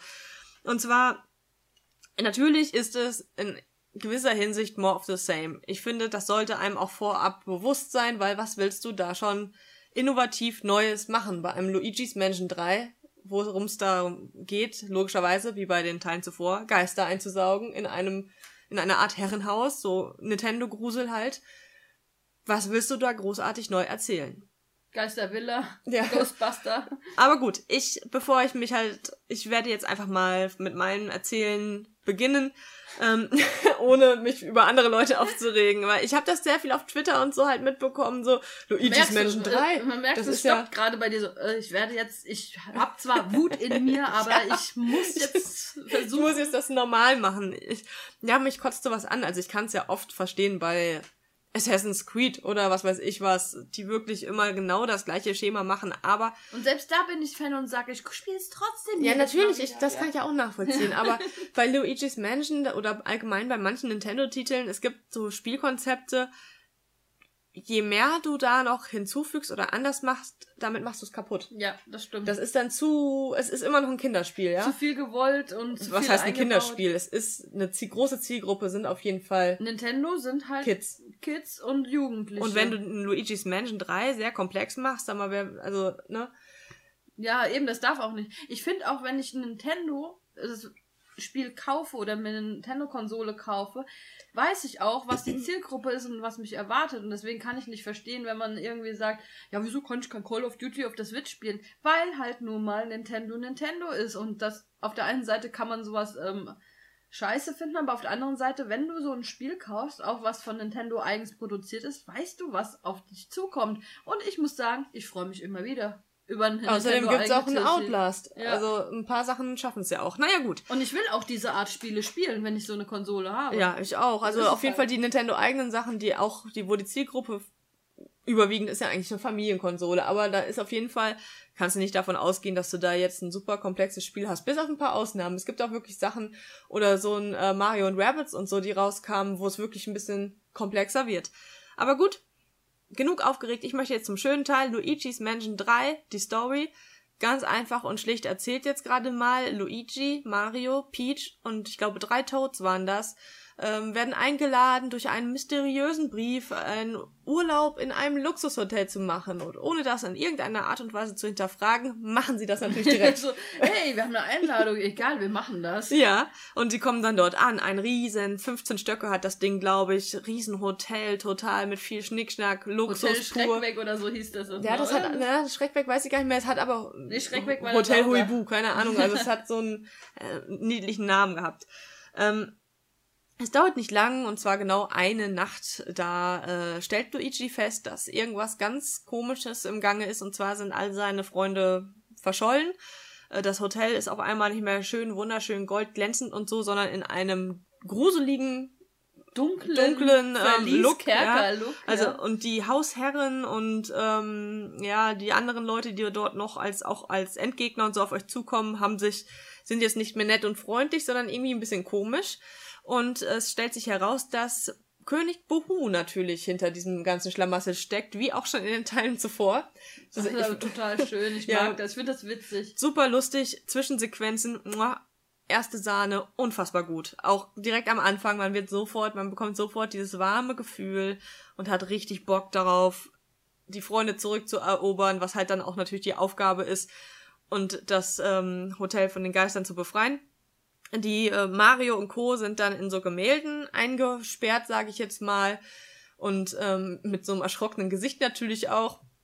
Total putzig, das sieht man dann auch. Und Luigi ist der einzige Überbliebene, der jetzt die ehrenvolle Aufgabe hat. Seine Freunde zu finden Genau. und zu retten. Und das ist natürlich schon mal sehr süß. Und das Ganze streckt sich dann über diese, wie gesagt, ich vermute, ich glaube, es waren 15 Stockwerke. Ähm, auf jedem Stockwerk ist nicht einer seiner Freunde, ist klar, sind ja nur fünf verschollen, aber auf jedem Stockwerk erwarten euch verschiedenste Gefahren und ähm, neue Gegenstände und so, womit ihr dann so langsam aber sicher einen Freund nach dem anderen befreien könnt. Und auch in andere Stockwerke kommt. Ja, ja, genau. Und das ist nämlich das Ding. Ihr kommt nicht ganz einfach. Ihr könnt jetzt nicht einfach mit dem Fahrstuhl in alle Stockwerke fahren und das schnell machen, sondern ihr, es fehlen Aufzugstasten.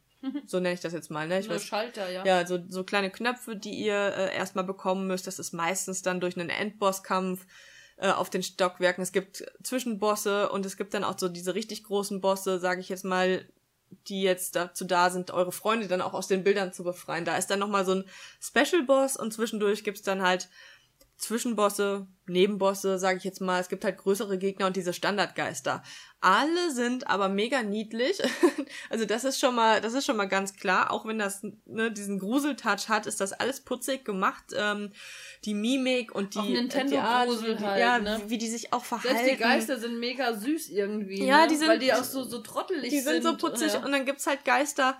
Ähm, ich komme gleich noch dazu, wie ihr die ausschaltet, aber die sehen auch alle natürlich anders aus. Und die, die verschiedenen Stockwerke haben immer eine Thematik, ja. Also es gibt da so ein, ähm, so ein äh, Ab Ab Ab Abfluss.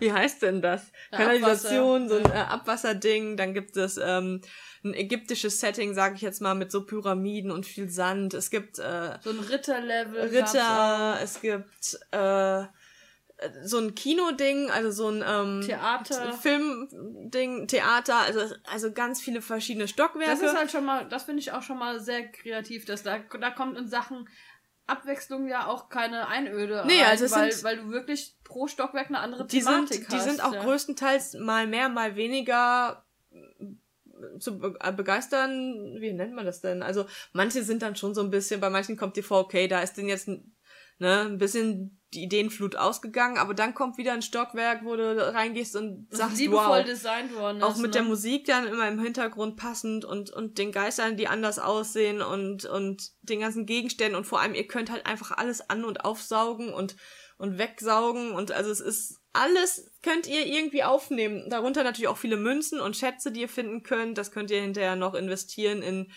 ähm, zum Beispiel Goldknochen, die dazu da sind, dass dieser Geisterhund, der einen, den man auch schon kennt aus vorherigen Teil oder Teilen, ich weiß gar nicht mehr, ob der im ersten auch schon Auf da war, 3DS war der dabei, glaube ich. und der kann euch zum Beispiel, während, wenn ihr mal sterben solltet, was jetzt nicht oft passiert, weil es halt auch relativ einfach ist natürlich, ähm, dann könnt ihr durch so einen Goldknochen aber zum Beispiel zum Leben erweckt werden und müsst nicht nochmal direkt von vorn anfangen, den Bosskampf oder so.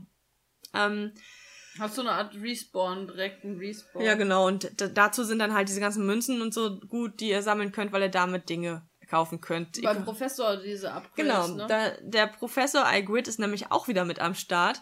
Der befindet sich im Keller und hat da so seine eine kleine Station dann errichtet, wo er erstmal an eurem neuen Schreckweg FLU arbeitet.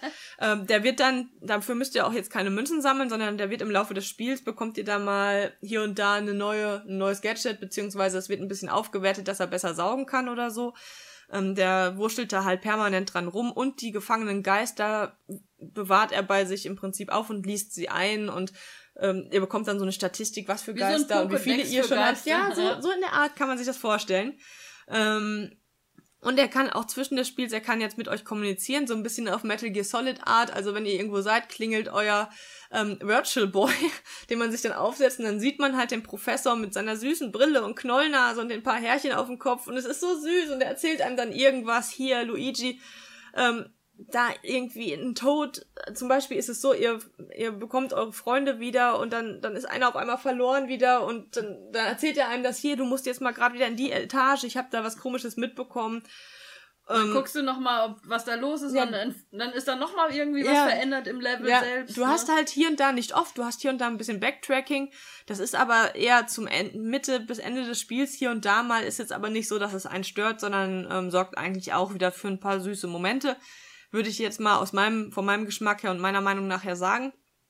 Ähm, und dann komme ich jetzt einfach mal zum äh, Vern- Vernichten der Geister, sage ich jetzt mal. Und zwar ist es so, dass ihr die natürlich weiterhin einsaugen müsst. Das Ganze funktioniert so, dass ihr Magst du nicht erst noch mal was von zu dem heißt der Fluigi oder Gluigi? Ja, das kommt ja jetzt so, gleich noch. Das okay. ist ja auch, das, ähm, der kommt ja ein bisschen später. Aber äh, das Einsaugen der Geister funktioniert so, dass ihr die an ihre, ich sag jetzt mal Schwanzspitze von einem Geist, ne, das wird ja nach unten hin dann so spitz. Ähm, da müsst ihr, ja, so ein Zipfel, ja, da müsst ihr sie einsaugen. genau. Und äh, saugt sie an, müsst sie einsaugen. Das funktioniert so, dass ihr entgegen der Richtung, wie sie sich bewegen, mit dem Analogstick äh, ziehen müsst. Ähm, ist gar nicht mal so einfach, weil die manchmal ein bisschen wild sind und die Steuerung, kann ich gleich sagen, ist anfänglich oder allgemein ist jetzt nicht so wunderbar umgesetzt, weil vor allem manche Funktionen doppelt besetzt sind und wenn ihr zum Beispiel dann seid jetzt gerade in einem Geisterkampf drückt, was beispielsweise X, macht ihr automatisch einen Schrank auf und wollt eigentlich was anderes, weil das doppelt belegt ist zum also Das Beispiel. ging mir auch so, als ich mit Lisa gespielt habe. Das war sehr, also für mich sehr gewöhnungsbedürftig. Man braucht eine gewesen. Zeit. Und ja. am besten geht's auch mit einem Pro-Controller, wenn man den hat. Ähm, ich habe jetzt das, das Spiel über mit, äh, mit dieser ähm, Joy-Con-Vorrichtung oder im Handheld-Modus gespielt. Man gewöhnt sich dran, aber geil ist es jetzt nicht. Das muss man halt vorweg sagen. Also Steuerung ist so ziemlich das Einzige, was ich wirklich kritisiere an dem Spiel. Ähm, aber nichtsdestotrotz gelingt es trotzdem, die Geister einzusaugen. Mal besser, mal nicht so gut. Und da gibt's dann teilweise dann auch abgesehen von unterschiedlichen Arten und unterschiedlichen Größen ähm, und der Schwierigkeit des Fangen der Geister auch noch das Ding, dass manche dann beispielsweise eine Sonnenbrille tragen und was habt ihr natürlich wieder am Start? Eure Taschenlampe. Und bevor ihr Geister einsaugen könnt, müsst ihr nämlich die erstmal äh, anblitzen mit dieser Taschenlampe, damit die sich so, ne, so erschrecken und in dem Moment macht ihr den Sauger an. Und wenn die eine Sonnenbrille oder so aufhaben, reflektiert das eure Taschenlampe und die werden dadurch nicht gestört. Das bedeutet, ihr müsst denen erst einmal die Sonnenbrille vom Kopf saugen oder oder oder ähm, ähm, hauen. Ja, um sie verwundbar zu machen. Genau, Ne? solche Geschichten gibt's zum Beispiel. Da gibt's noch ein paar andere Sachen dann oder die haben auch mal eine Waffe in der Hand und und hauen euch, wo, wo ihr natürlich schnell reagieren und das beenden müsst. Und ähm, dann könnt ihr mit dem Sauger nicht nur saugen, sondern auch pusten. so, so wie so ein Laubgebläse dann halt, was auch in, in manchen Situationen von euch verlangt wird. Ihr habt einen ähm, Pömpel, den ihr normalerweise zum Entstopfen eines Klos benutzt. Den könnt ihr verschießen an, ähm, ja, an irgendwie so eine Tür oder so, um Ja. die zu öffnen, dann die nur so Schränke, geöffnet werden geht. Oder so, Richtig. die ziehst du dann auf. Genau, Ja. oder, oder ihr schießt halt dem, einem Geist mal, wenn die ein Schild haben, könnt ihr diesen Saugnapf da dran schießen und dann halt an dem Ding ziehen, da ist so ein Seil dran, so dass die das Schild verlieren und ihr die dann halt anblitzen und aufsaugen könnt. Das hängt alles miteinander zusammen und ihr lernt das halt immer mehr und mehr. Am Anfang sind die Geister natürlich ziemlich einfach gestrickt und es, die werden dann verändern sich, es kommen verschiedene dazu, es werden mehr. Ähm, das Spiel verlangt euch dann halt je nach der Etage immer ein bisschen mehr dann ab auch.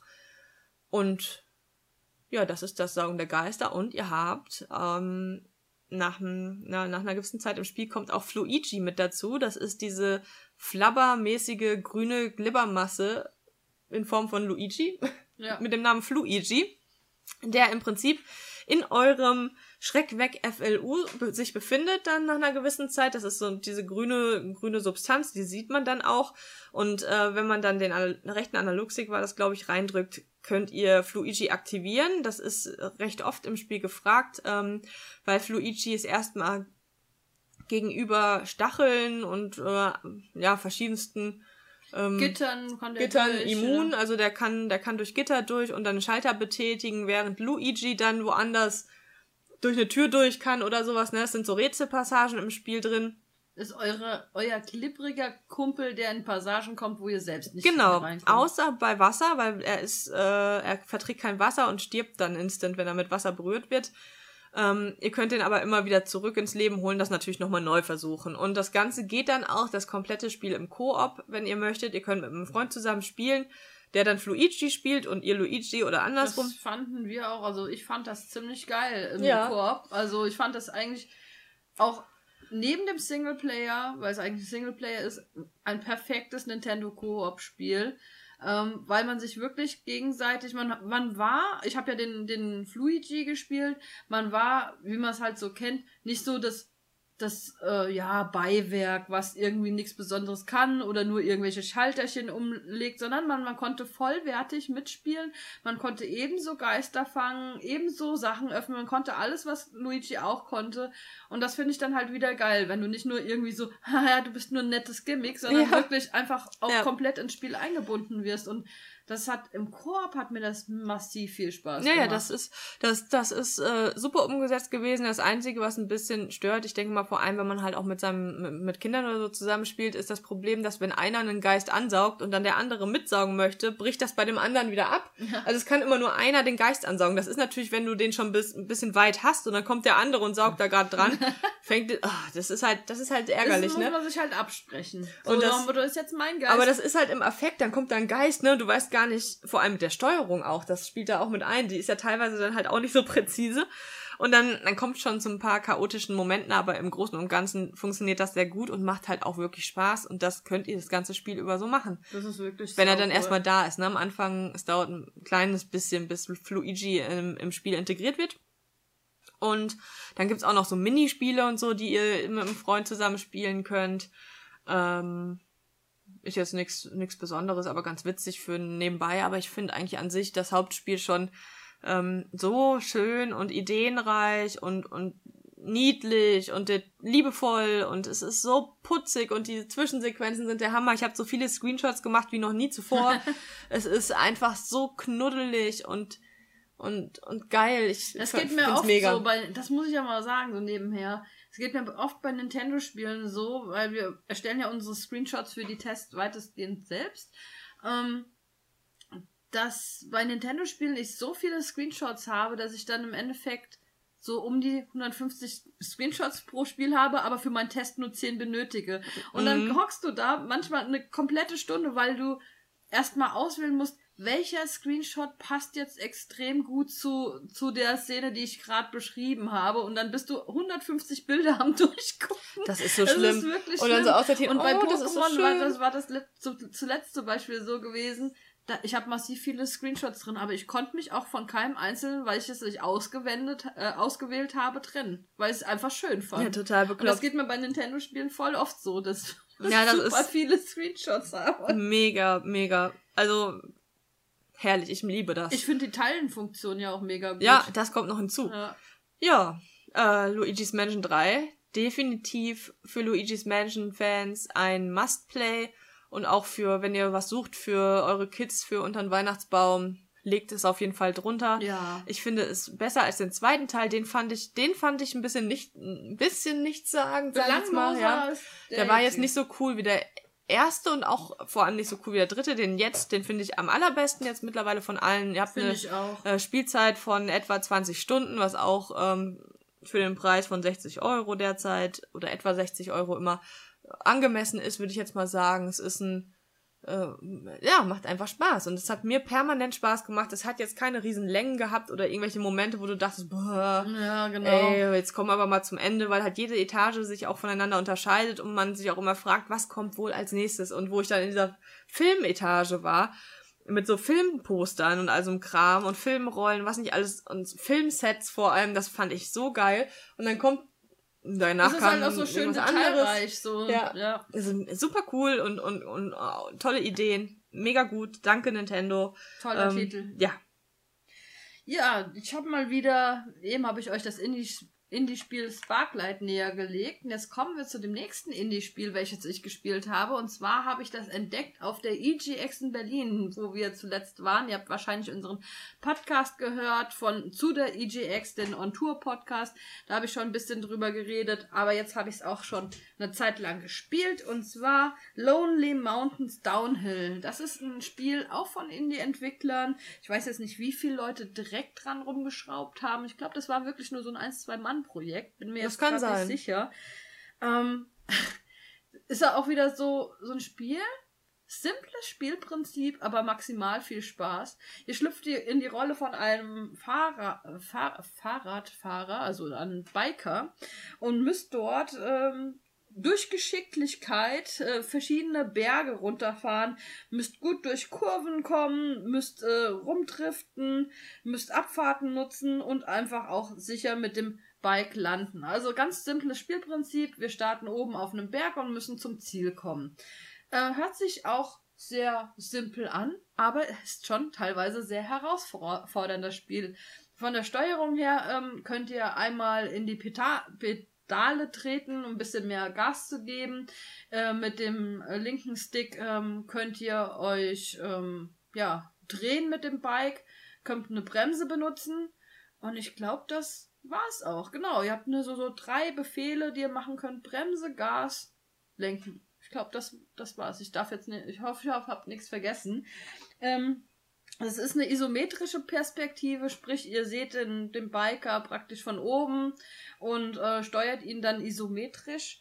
Und ähm, wir haben insgesamt vier Berge, die ähm, verschiedene Strecken haben.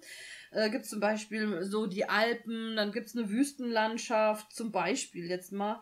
Und äh, jede, jede der vier Berge hat nochmal vier Strecken, die ähm, ja verschiedene Abfahrten und verschiedene Wege zum Ziel haben.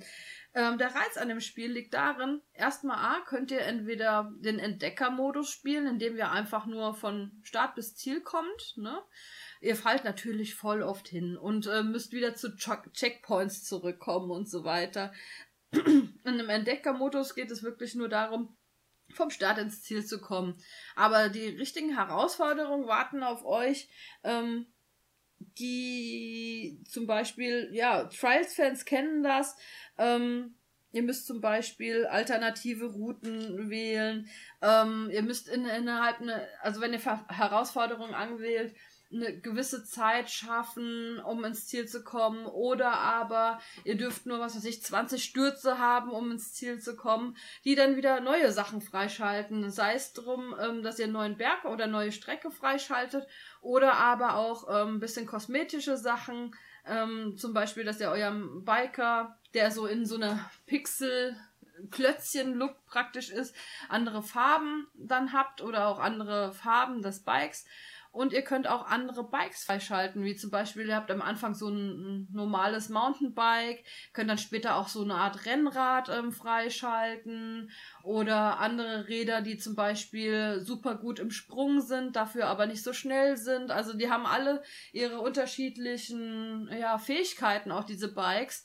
Und das kann man dem Spiel so ein bisschen anprangern, dass es lange dauert, bis man ein neues Bike freispielt. Die Strecken an sich hat man ziemlich schnell freigespielt, sodass man die immer wieder spielen kann. Das ist auch das, was es halt auch einfach ausmacht. Und ähm, ja, aber die Fahrräder, das dauert echt mega lange oder die Herausforderungen sind echt hart, um, um neue Fahrräder freizuschalten. Da hätte man ein bisschen, ja, gönnerhafter sein können als Entwickler, sagen wir es mal so.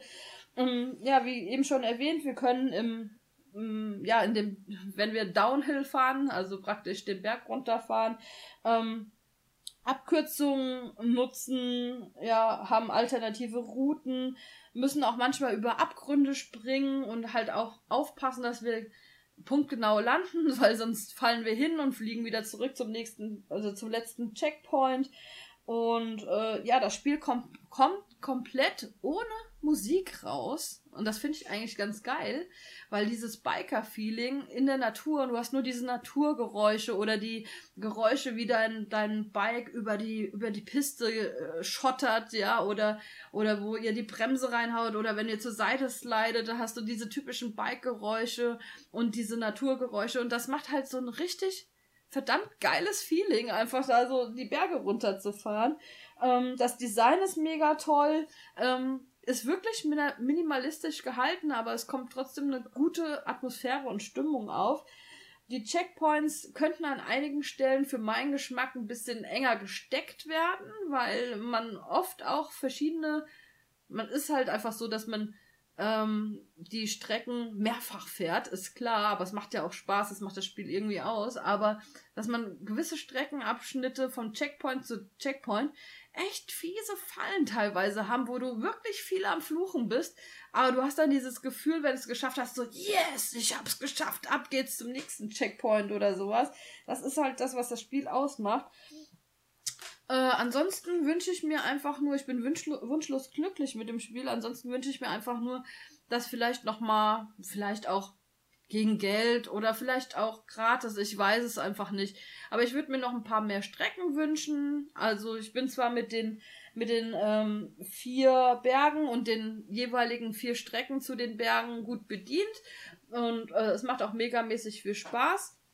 Aber ich würde halt trotz allem gerne nochmal so also ich könnte noch mal ein, zwei Berge nachreichen. Man kennt das ja zum Beispiel von dem Snowboard-Spiel Steep oder sowas, wo dann irgendwie neue Strecken oder neue Berge dann veröffentlicht worden sind. Sowas wäre halt schön auch im Lonely, Lonely Mountains Downhill zu haben. Und ja, ich würde es euch auch sehr gerne mal in einem Stream zeigen. Das werden wir auch machen. Wir werden wahrscheinlich ein Wer kann's besser aufnehmen, Lisa und ich, ohne euch zu, zu viel zu verraten. Es wird wahrscheinlich darum gehen, wer natürlich schneller ins Ziel gekommen Wer am langsamsten die Strecke abschließt. ja, oder wer halt ähm, weniger Stürze hat, sowas. Also man hatte auch natürlich ähm, in dem Spiel auch die ähm, Leaderboards, also man hat eine Highscore-Liste, die man halt mit Freunde und Spieler der Welt vergleichen kann. Und das ist so ein bisschen die Motivation dahinter, auf Highscore-Jagd zu gehen. Aber mir macht das Spielprinzip von vorne bis hinten einfach nur Spaß. Also es sieht wirklich sehr so liebevoll klötzchenpixelig aus, aber äh, es macht verdammt viel Spaß. Ach ja, bevor ich es vergesse, das Spiel ist zu haben für 20 Euro, also 19,99 äh, über Steam auf dem PC, PS4, Switch oder Xbox One und ähm, ja, viele sagen, Indie-Spiel 20 Euro, soll ich das in die Hand nehmen? Ja, definitiv. Also Lonely Mountains Downhill ist auf jeden Fall eine Empfehlung von mir. Solltet ihr auf jeden Fall ähm, investieren. Super gutes Spiel.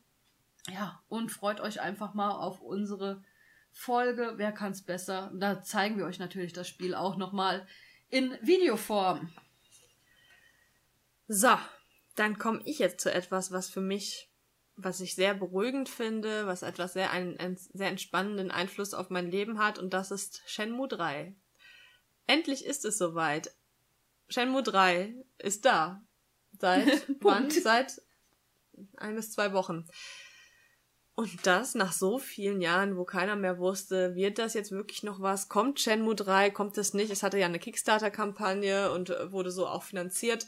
Mm, es hat eine große Fanbase, auch eine Special Interest Fanbase, muss man sagen, natürlich, ähm, weil, weil Shenmue einfach ein Spiel ist, oder die beiden vorherigen, auch die nochmal als HD Collection kamen, die nicht mehr zu großer Wahrscheinlichkeit mit den jüngeren Spielern jetzt oder ähm, mit so Standard Open World Spielern und so, wie es jetzt halt, die das jetzt haben wollen, wie es heutzutage gemacht wird, das passt einfach nicht mehr. Das Gameplay ist halt nicht mehr zeitgemäß, ja. sagen wir so. Und das ist natürlich auch bei Yu Suzuki und sein Studio, ne? Yu Suzuki ist der Chefdesigner im Prinzip des Spiels und auch von früher der, den wir ja auch auf der Gamescom zweimal treffen durften, der auch sehr putzig ist. Sehr nett, so, ja. Wir haben uns da was unterschreiben lassen und sehr, sehr, sehr niedlich. Und der macht das einfach Der fährt seine ich, Tour der fährt durch. einfach seine ja. Tour. Und ich finde Ja. ein bisschen sympathischer noch, als Kojima das macht, muss ich sagen. Also er macht das irgendwie auf eine sehr sympathische Art und Weise und Sehr bescheidener macht, Typ. ihm, so, ihm ja. gefällt das so. Shen, die Leute lieben Shenmue von früher so, wie es ist. Und er macht Shenmue 3 so, wie es früher war.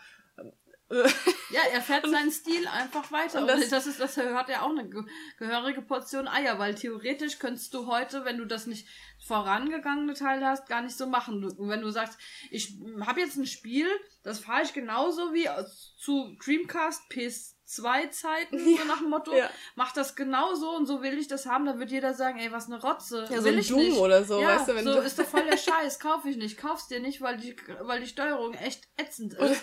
Und heutzutage ist das halt echt, dass, dass er einfach sagt, nö, damals war das so gut und die Leute fanden das gut. Das ist für, für von mir, für die Spieler von damals. Und so kann man es halt auch einfach ja, sehen. ich finde ja? das, ich finde das in dem Fall wirklich toll.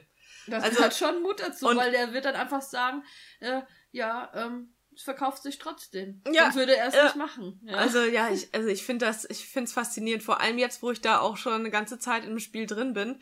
Ähm, ich bin auch noch nicht ganz durch. Ich werde aber meinen Beitrag, äh, also meinen Test werde ich nächste Woche dann fertig schreiben, wenn ich das Spiel durch habe. Aber ich werde jetzt trotzdem schon mal drüber sprechen, weil ich, ähm, weil meine Meinung sich eigentlich, ich denke jetzt nicht, dass da noch irgendwas großartig hinzukommen wird.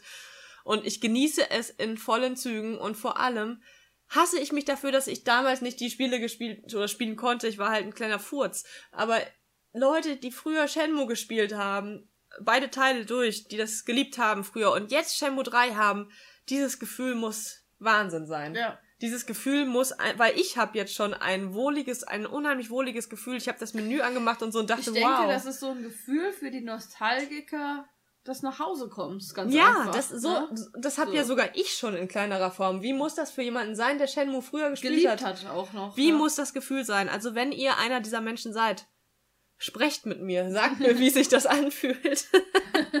also ich finde es Wahnsinn. Und ähm, ja, im Prinzip, wir sind immer noch, oder wir schlüpfen in die Rolle von Ryo Hazuki, ähm, der weiterhin, äh, die Geschichte knüpft direkt an Teil 2 im Prinzip an, das sei dazu gesagt, es spielt immer noch Ende der 80er, ist das, müsste das sein, ähm, jetzt in China, ähm, wo Rio zusammen mit Shenhua, das ist dieses Mädchen, was dann auch ähm, in sein Leben kam, also man kennt diese Personen, ähm, nach dem Vater von Shenhua sucht, während natürlich auch der Vater von Ryo Hazuki wurde ja im ersten Teil am Anfang, kann man auch so sagen, ist ja klar, weiß ja jeder, ähm, ermordet und äh, ist auf der Suche des äh, Mörders und, und diese ganze Geschichte geht weiter. Ja, Es sie- knüpft genau, genau. daran an. Sie sind fängt jetzt in China und suchen dort weiter. Ja. Und das Ganze genauso, wie es früher war. Und zwar, es ist nicht so wie bei einem GTA oder so, wo ihr zu irgendeinem Questgeber geht und der euch erzählt, was ihr zu tun und lassen habt, jetzt geht dahin ähm, und dann wird euch auch noch, weißt du, es heißt, geht zu Punkt B und macht da irgendwas, schlagt da jemanden zusammen und so und dann wird euch eine Linie angezeigt, wo ihr hin Nein. müsst. Nein, es ist so, es, Oldschool-Detektivarbeit. es wird gesagt, ähm, oder, oder als Beispiel jetzt Shenhua sagt euch hier ähm, in, einem, in diesem Dorf, da gibt's die und die Person, die weiß anscheinend, die weiß, man munkelt, sie wüsste etwas über ähm, den einen Typen da. So, und dann geht man in das Dorf, muss erstmal gucken nach der Person, die sie angesprochen hat, fragt, spricht mit nahezu jedem Typen oder jeder Frau oder jedem Kind, das da irgendwo rumsteht und lässt sich äh, ähm, äh, Sachen sagen, die darauf, die weitere Infos einem geben und man, man rennt einfach nur Infos hinterher. Und Von A nach B und dann wird gesagt, hier, die, die wohnt gegenüber von der Küche dort und äh, ist ab 19 Uhr rot, da. rotes Dach. So in der Art kann man sich das vorstellen. Ja. Also es geht nur auf Hinweise von irgendwelchen Leuten, was ihr gesagt bekommt und manchmal machen sie noch so Handbewegungen und sagen, die Person wohnt da hinten und zeigen dann so ein bisschen dahin. Und dann gehst du dahin und fragst dich da wieder rum. Und dann wird gesagt, die Person ist aber erst dann und dann da. Und dann wartest du, entweder machst noch was in der Zeit oder es gibt jetzt die Funktion, dass du einen Knopf drückst und es wird dann vorgespult. Mhm. Und dann ist äh, die Person halt anwesend. Aber damals war das wirklich so, du hast das in dieser Zeit gehabt. Ja, und wehe, du hast den Moment verpasst. Ja, und dann, Ich habe das dann ja auf der PlayStation 4 gespielt und dann den Moment verpasst, weil ich irgendwo versackt bin an irgendeinem Spielautomaten und dann verkackt. Und Ja. weil der dann ja auch irgendwann sagt, ähm, hier, ich muss, äh, ich muss jetzt ins Bett. ja, das ist so. Das, äh, Wahnsinn. Und, und naja, jetzt ist es halt immer noch ähnlich. Man muss halt auch irgendwann den, den Schluss des Tages finden, geht dann ins Bett und äh, beginnt den nächsten Tag. Da lädt sich dann auch immer die äh, Kraft wieder auf, die Power. Man, ähm, man verliert Ausdauer zum Beispiel, äh, wenn man da den ganzen Tag rumrennt. Man kann lau gehen oder, oder schnell laufen. Ähm, und das schnelle Laufen, das verbraucht halt noch mehr Energie. Und da muss man zwischendurch immer ein bisschen was essen. Ich habe mir angeeignet, es ist zwar etwas teurer, aber Knoblauchzehen pur. die, äh, die hauen das, die Lebensleiste beziehungsweise die Ausdauerleiste wieder richtig nach oben. Und, also wie äh, im wahren Leben. Halt. ja, man stinkt wahrscheinlich wie Sau, aber es bringt ganz schön was. Deshalb habe ich immer Knoblauch in meinem Inventar jetzt bei Shenmue. Und äh, es kommt natürlich auch dazu, dass ihr dann hier und da auch mal kämpfen müsst. Und das funktioniert am Anfang noch nicht so gut, weil euch noch ein paar Skills oder, oder Tritte oder was weiß ich was fehlen. Dann geht ihr in so einen Tempel, wo ihr das lernt dann könnt ihr euch auch ähm, ausdauermäßig und so trainieren, indem ihr an diesen Holzpuppen trainiert, ne? Diese, ja, diese wo ihr Trainings ja, schnell Schläge ja. macht oder, oder diese, ähm, wo er so in die Hocke geht und wieder hoch. Also So sehr traditionell halt. Ja, ja, und dann, dann müsst ihr euch teilweise auch verbessern. Und das kostet hier und da auch alles mal Geld. Das heißt, ihr müsst auch dann einem Nebenjob nachgehen. Ich war sehr, sehr viel am Holzhacken bei Shenmue. Ich hatte bereits äh, nach einem Tag Spielen eine Trophy kam hoch, dass ich tausend Holzdinger da zerhackt habe, weil ich das ewig gemacht habe. Ich mache jedes Mal bei Shenmue, wenn ich einen Spieltag beende und dort ins Bett gehe, und wieder aufstehe, das erste, was ich mache, ist Holzhacken gehen. Und das mache ich dann zwei, drei um Runden. erstmal fit zu werden, sein persönliches ja, und Workout. Man kriegt ja auch Geld dann dadurch, ja. ne? Und dann kaufe ich mir wieder Knoblauch und das nimmt dann alles so seinen Lauf. Du bist also nach Knoblauch stinkender ja, eigentlich Japaner, der, der den Mörder das ja, der Mörder und den verlorenen, verschollenen Vater von, ähm, also den Mörder von ihm und den verlorenen Vater von Shenhua. Also das die Geschichte nimmt natürlich auch weiterhin nochmal seinen Lauf. Da kommt jetzt aber nichts so Abstruses jetzt noch hinzu oder so. Es ist eigentlich eine sehr einfache Geschichte. Rachegeschichte kann man sagen. Zum Teil auch. Ähm, und die aber einfach sympathisch halt auch einem übermittelt wird. Und durch dieses Nachfragen nach diesen ganzen Personen und Orten und so, das ist einfach, man lernt diese ganzen Leute dort kennen, man weiß irgendwann auch nach ein paar Stunden die Namen von denen, man weiß dann auch irgendwann, wo die wohnen, was die machen, ähm, was die so für eine Einstellung haben. Und ähm, man findet auch im Spiel so viele kleine Sachen äh, und, und Minigames und es ist halt einfach, es ist halt einfach ein Dreamcast, es kommt einem vor, als wäre das ein Dreamcast-Spiel und es ist einfach schön. Bis auf ein paar Sachen wurden ja wirklich modernisiert, wie dieses Warten oder äh, was gab's Das wollte ja dann doch nicht mehr so ganz den Leuten ja, zumuten. Ja. Also die Grafik ist natürlich ein bisschen, es ist jetzt auch nicht, kannst du nicht mit einem Rockstar-Game oder so vergleichen. Also es ist halt trotzdem irgendwie eigenständig, aber sieht sympathisch schön aus. Und, und die Spielwelt ist halt wunderschön. Gerade so, man hat so zwei große Schauplätze im Prinzip, zwei Orte, sage ich jetzt mal. Und das erste ist halt echt dann so ein, so ein, so ein Dörfchen, so ein chinesisches Kirschblüten, mit ja, Kirschblüten, Felder und Sonnenblumen und so, so, so Tempel. So ein Ding, wo du denkst, da würde ich gerne wohnen. Ja, das ne? ist so schön, wenn man da, also das ist, äh, das zweite ist dann städtischer, sage ich jetzt mal. Aber das gerade am Anfang ist so ruhig, das gibt einem einfach ein wunderbares Gefühl. Ich habe es einfach genossen. Ich bin auch gar nicht oft schnell gerannt oder so, sondern eher durchgelaufen, weil ich einfach so eine innere Ruhe in mir hatte durch das Spiel. Und dann setzt die Musik ein, genau die gleiche wie früher. Und das ist so wunderschön. Und dann habt ihr natürlich diese unzähligen diese Spielzeugautomaten und so, wo ihr da Kohle reinstopfen könnt, um diese kleinen Figürchen zu bekommen, die ihr sammeln könnt dann könnt ihr die, wenn ihr die komplett habt, wenn ihr das möchtet, beim bei so einem Pfand, Pfandding abgeben äh, und, und, und, und dafür wieder Geld bekommen. Dann könnt ihr irgendwo diese ganzen Minispiele machen. Dann könnt ihr euch prügeln. Ihr könnt äh, eure Kampftechniken verbessern. Und da, was war denn das, was ich unbedingt noch erwähnen wollte? Jetzt ist es mir entfallen. Katze? Die Vertonung. die, Rio so, die haben die gleichen, oder er vor allem hat die gleiche Stimme wie früher. Und das ist nicht alles. Auch die gleiche Ausdrucksweise. Und das war immer recht monoton, ja. Yes, will do it. Ja.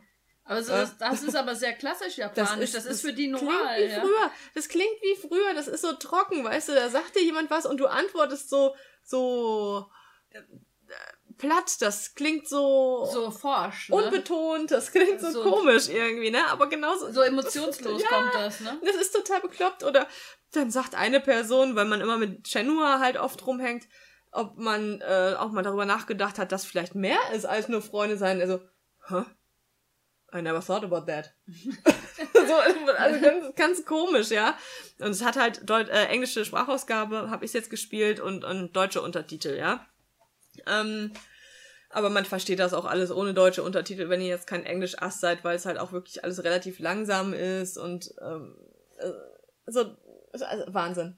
Also ich kann es auch gar nicht als es ist Ja, ich bin mal gespannt, was Hammer. du als Fazit noch in deinen Test schreibst. Aber ja, also ich finde es super, super toll. Gerade für Leute, die Shenmue früher gespielt haben, wird das, das wird das 9 Plus Ultra sein. Es wird eine richtige Offenbarung sein, dass dieses Spiel jetzt da ist, weil es halt auch nach der alten Manier aber man ist. muss auch die Neulinge warnen, das wird nichts für die, die sein. warne ne? ich, aber ja. es, ähm, also das ist, das ist, wenn ihr wirklich neue Ro äh, Rollenspiele, sag ich schon, neue Action-Adventures und so oder Open-World-Spiele gewöhnt seid, dann lasst lieber die Finger von, von Shenmue 3, wenn ihr diese Ansprüche jetzt mittlerweile habt und auch nicht mehr zurückgehen wollt, ja. Also es hat ja hier und da, kommt es einem schon entgegen, aber es fühlt sich trotzdem sehr retro Mhm. äh, verliebt an. Aber es ist eine Liebeserklärung für die Fans von Ja, damals, würde ich sagen. Das, das auf jeden Fall, das hat vollstens gezündet. Also ich war da von Anfang an komplett drin und ich, äh, ich genieße das in dem Spiel, äh, Zeit zu verbringen und, und es macht mir Spaß, auch so wirklich dann so Nebenjobs dort zu verrichten, weil es halt einfach, es passt halt einfach, wie dieses Gabelstapler fahren oder sowas früher, das ist, also Wahnsinn, man kann es gar nicht, man kann es gar nicht in Worte fassen, warum das funktioniert auch, ne? Warum zündet das? Das würde man, wenn da ein GTA jetzt rauskommen würde, würde ich sagen, was so ist halt, was sag mal, was ist denn mit euch falsch? Ne? Ja. Und bei Shenmue, wow, geil. Geil, dass es nicht modern ist, sondern so. Und ja, das Einzige, was halt so in die Richtung, was man noch ein bisschen vergleichen könnte, in der Richtung wäre halt so ein Yakuza. Ähm, das ist sicher auch noch relativ treu, ähm, auch wenn es grafisch und so einen ganzen Schritt mit dem sechsten Teil in die richtige Richtung Wenn man was gemacht hat. Modernes will, kann man auch gerne Sleeping Dog spielen. Das wäre zum Beispiel ein mo modernes ähm, Asia-Game, sag ich Ja, jetzt mal, ne? ja. Mit diesem Setting und so. Aber äh, Yakuza und Shenmue sind dann da die Vertreter, die das noch ein bisschen klassischer halten. Obwohl Shenmue dann noch mal, noch mal mehr davon ist, der dritte Teil jetzt. Ähm, gibt es aktuell nur für die PS4, kommt aber 20- 2020 auch äh, für den PC raus, kostet 60 Euro und Preis-Leistungs-Verhältnis und mit der Spiellänge geht das auf jeden Fall klar, wenn ihr darauf steht. Viele haben es ja auch über Kickstarter supportet und das Spiel schon längst durchgespielt wahrscheinlich. Ja, ich habe ein reines Sp- PC-Spiel jetzt mal gespielt und zwar ist das Postal 4. Heißt das eigentlich Postal? Postal oder heißt das, soweit ich weiß. Ne? Okay. Weil so habe ich es auch immer aus, äh, ausgesprochen. Postal 4. Der geistige Nachfolger von Teil 2 oder der einzig wahre oder einzig richtige Nachfolger von Teil 2, weil wir wollen mal den dritten Teil ausklammern, weil der extrem scheiße war. Müssen wir uns nichts vormachen. Der dritte Teil war, war Kretze. Paul hat auch einen Film ähm, zu Postal gemacht. Der war eigentlich gar nicht mal schlecht. Also, für eine Videospielverfilmung aus dem Hause Uwe Boll. Ich fand den nicht schlecht. Aber äh, Postal 4 geht darum, es ist, muss ich immer noch sagen, ich habe es ja auch schon im letzten Random Backup gesagt, dass ich das Spiel jetzt erst im nächsten mit aufnehme, weil ich es nochmal spielen muss, weil es sich noch in der Beta befand. Ich habe es zwar in der Zwischenzeit gespielt, es wurde auch dran gearbeitet am Spiel, aber es befindet sich immer noch in der Beta. Also es sollte eigentlich schon längst komplett rauskommen, ist es aber irgendwie nicht. Aber es ist trotzdem verfügbar, aber ihr spielt dann die Beta. Verstehe ich nicht so ganz das Prinzip dahinter, aber okay, vielleicht wird das dann auch irgendwann so ein Free-to-Play. Äh, wir bleiben immer in der Beta-Spiel, keine Ahnung.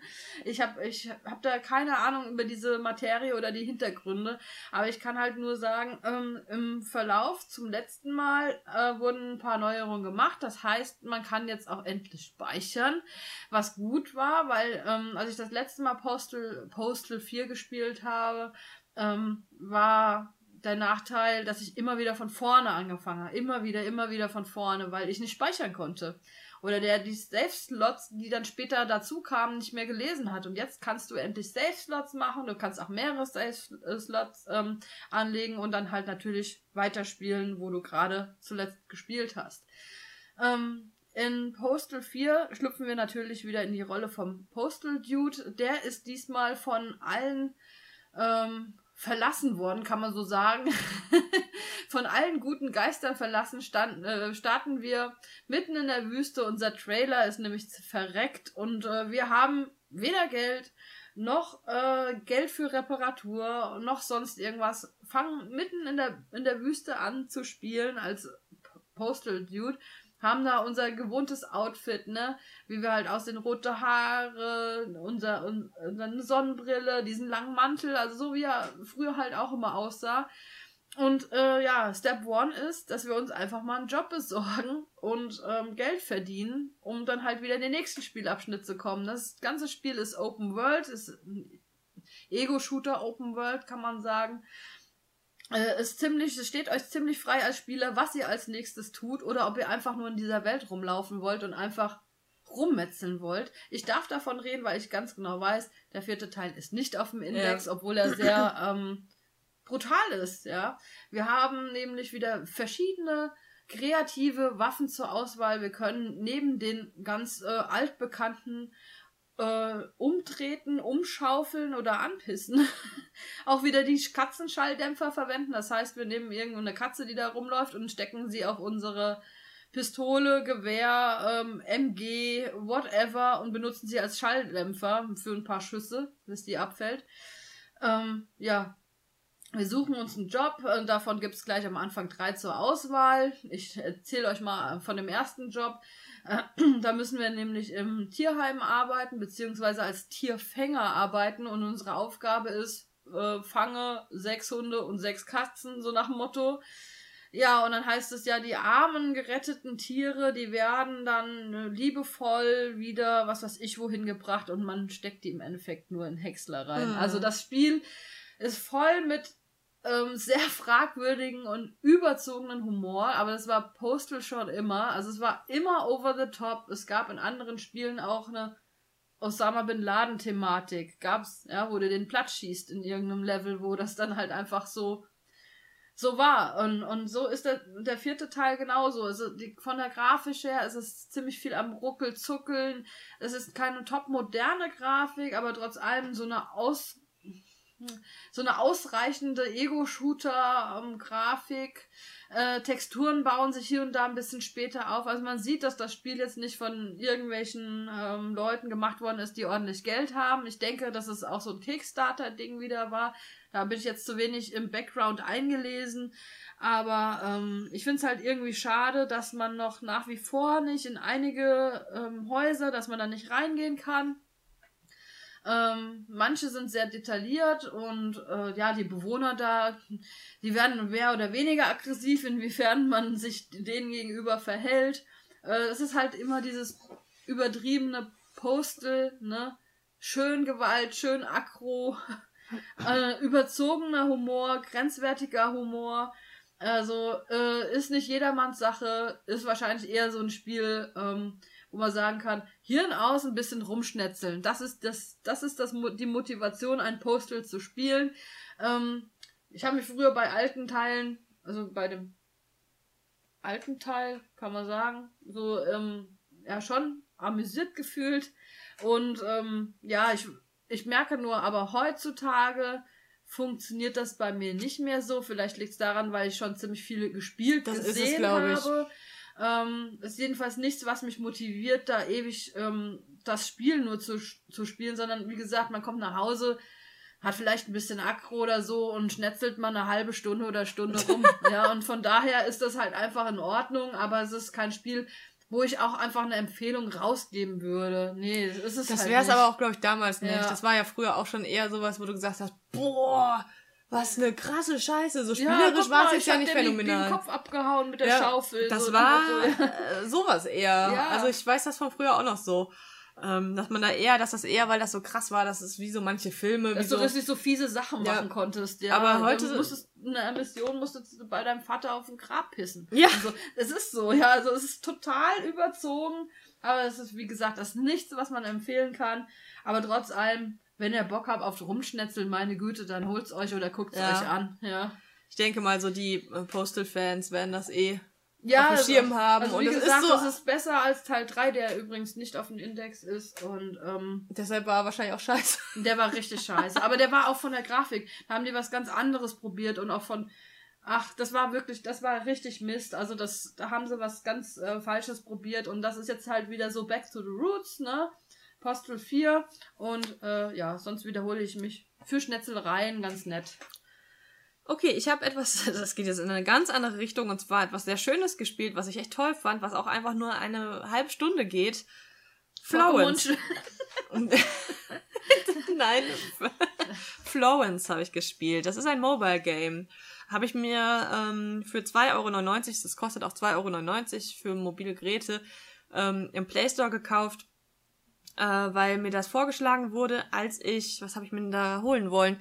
Irgendein anderes tiefgründiges Spiel auch und dann wurde mir Florence vorgeschlagen, habe ich mir einen Trailer angeguckt, instant gekauft.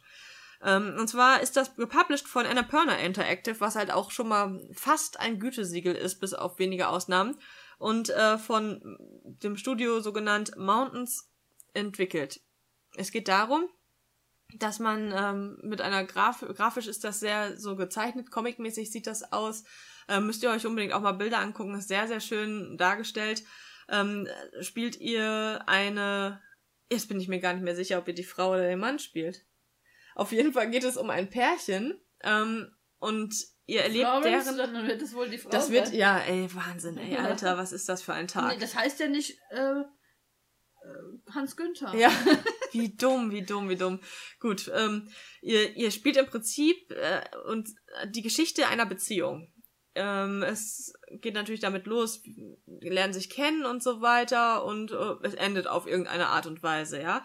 Und das ist so, dass ihr zum Beispiel ähm, das gute Szenen seht, wo es wirklich toll ist zwischen den beiden, aber auch Probleme und so. Es ist sehr ähm, auf aufs echte Leben auch, also jeder wahrscheinlich wird das in irgendeiner Art und Weise nachvollziehen können, was dort in dem Spiel äh, passiert, denke ich mal, stark.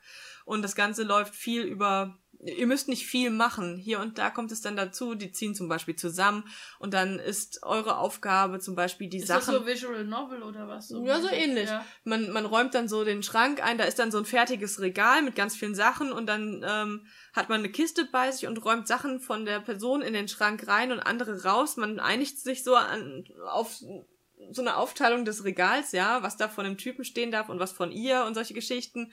Oder es kommt dazu, dass dann hier und da auch mal Szenen gezeigt werden, wo die sich so ein bisschen in den Haaren haben, wo ihr dann so, ähm, ja, so eine Art Puzzle dann zusammensetzt und irgendwann passt das zum Beispiel nicht mehr. Da könnt ihr das Puzzleteil nicht richtig reinsetzen und in dem Moment könnt, kontert die eine Person nicht mehr, während die andere halt einen nach dem anderen raushaut mhm. und die andere weiß nicht mehr, was sie sagen soll. Aber es ist eigentlich sehr authentisch, weil sowas passiert. Ja, ja, und ja. das ist, das ist so schön. In dieser halben Stunde Spiel, das ist in verschiedene Kapitel aufgeteilt ähm, die halt verschiedene Thematiken dann auch äh, zeigen, ne, dieses Kennenlernen, Zusammenziehen, Arbeiten, Alltag und so weiter. Und das, ähm, dann ruft hier und da die Mutter immer bei Florence an und äh, sagt sie immer, alles gut, alles gut. Und kannst dann auch Textbausteine manchmal anklicken, was sie sagen sollen.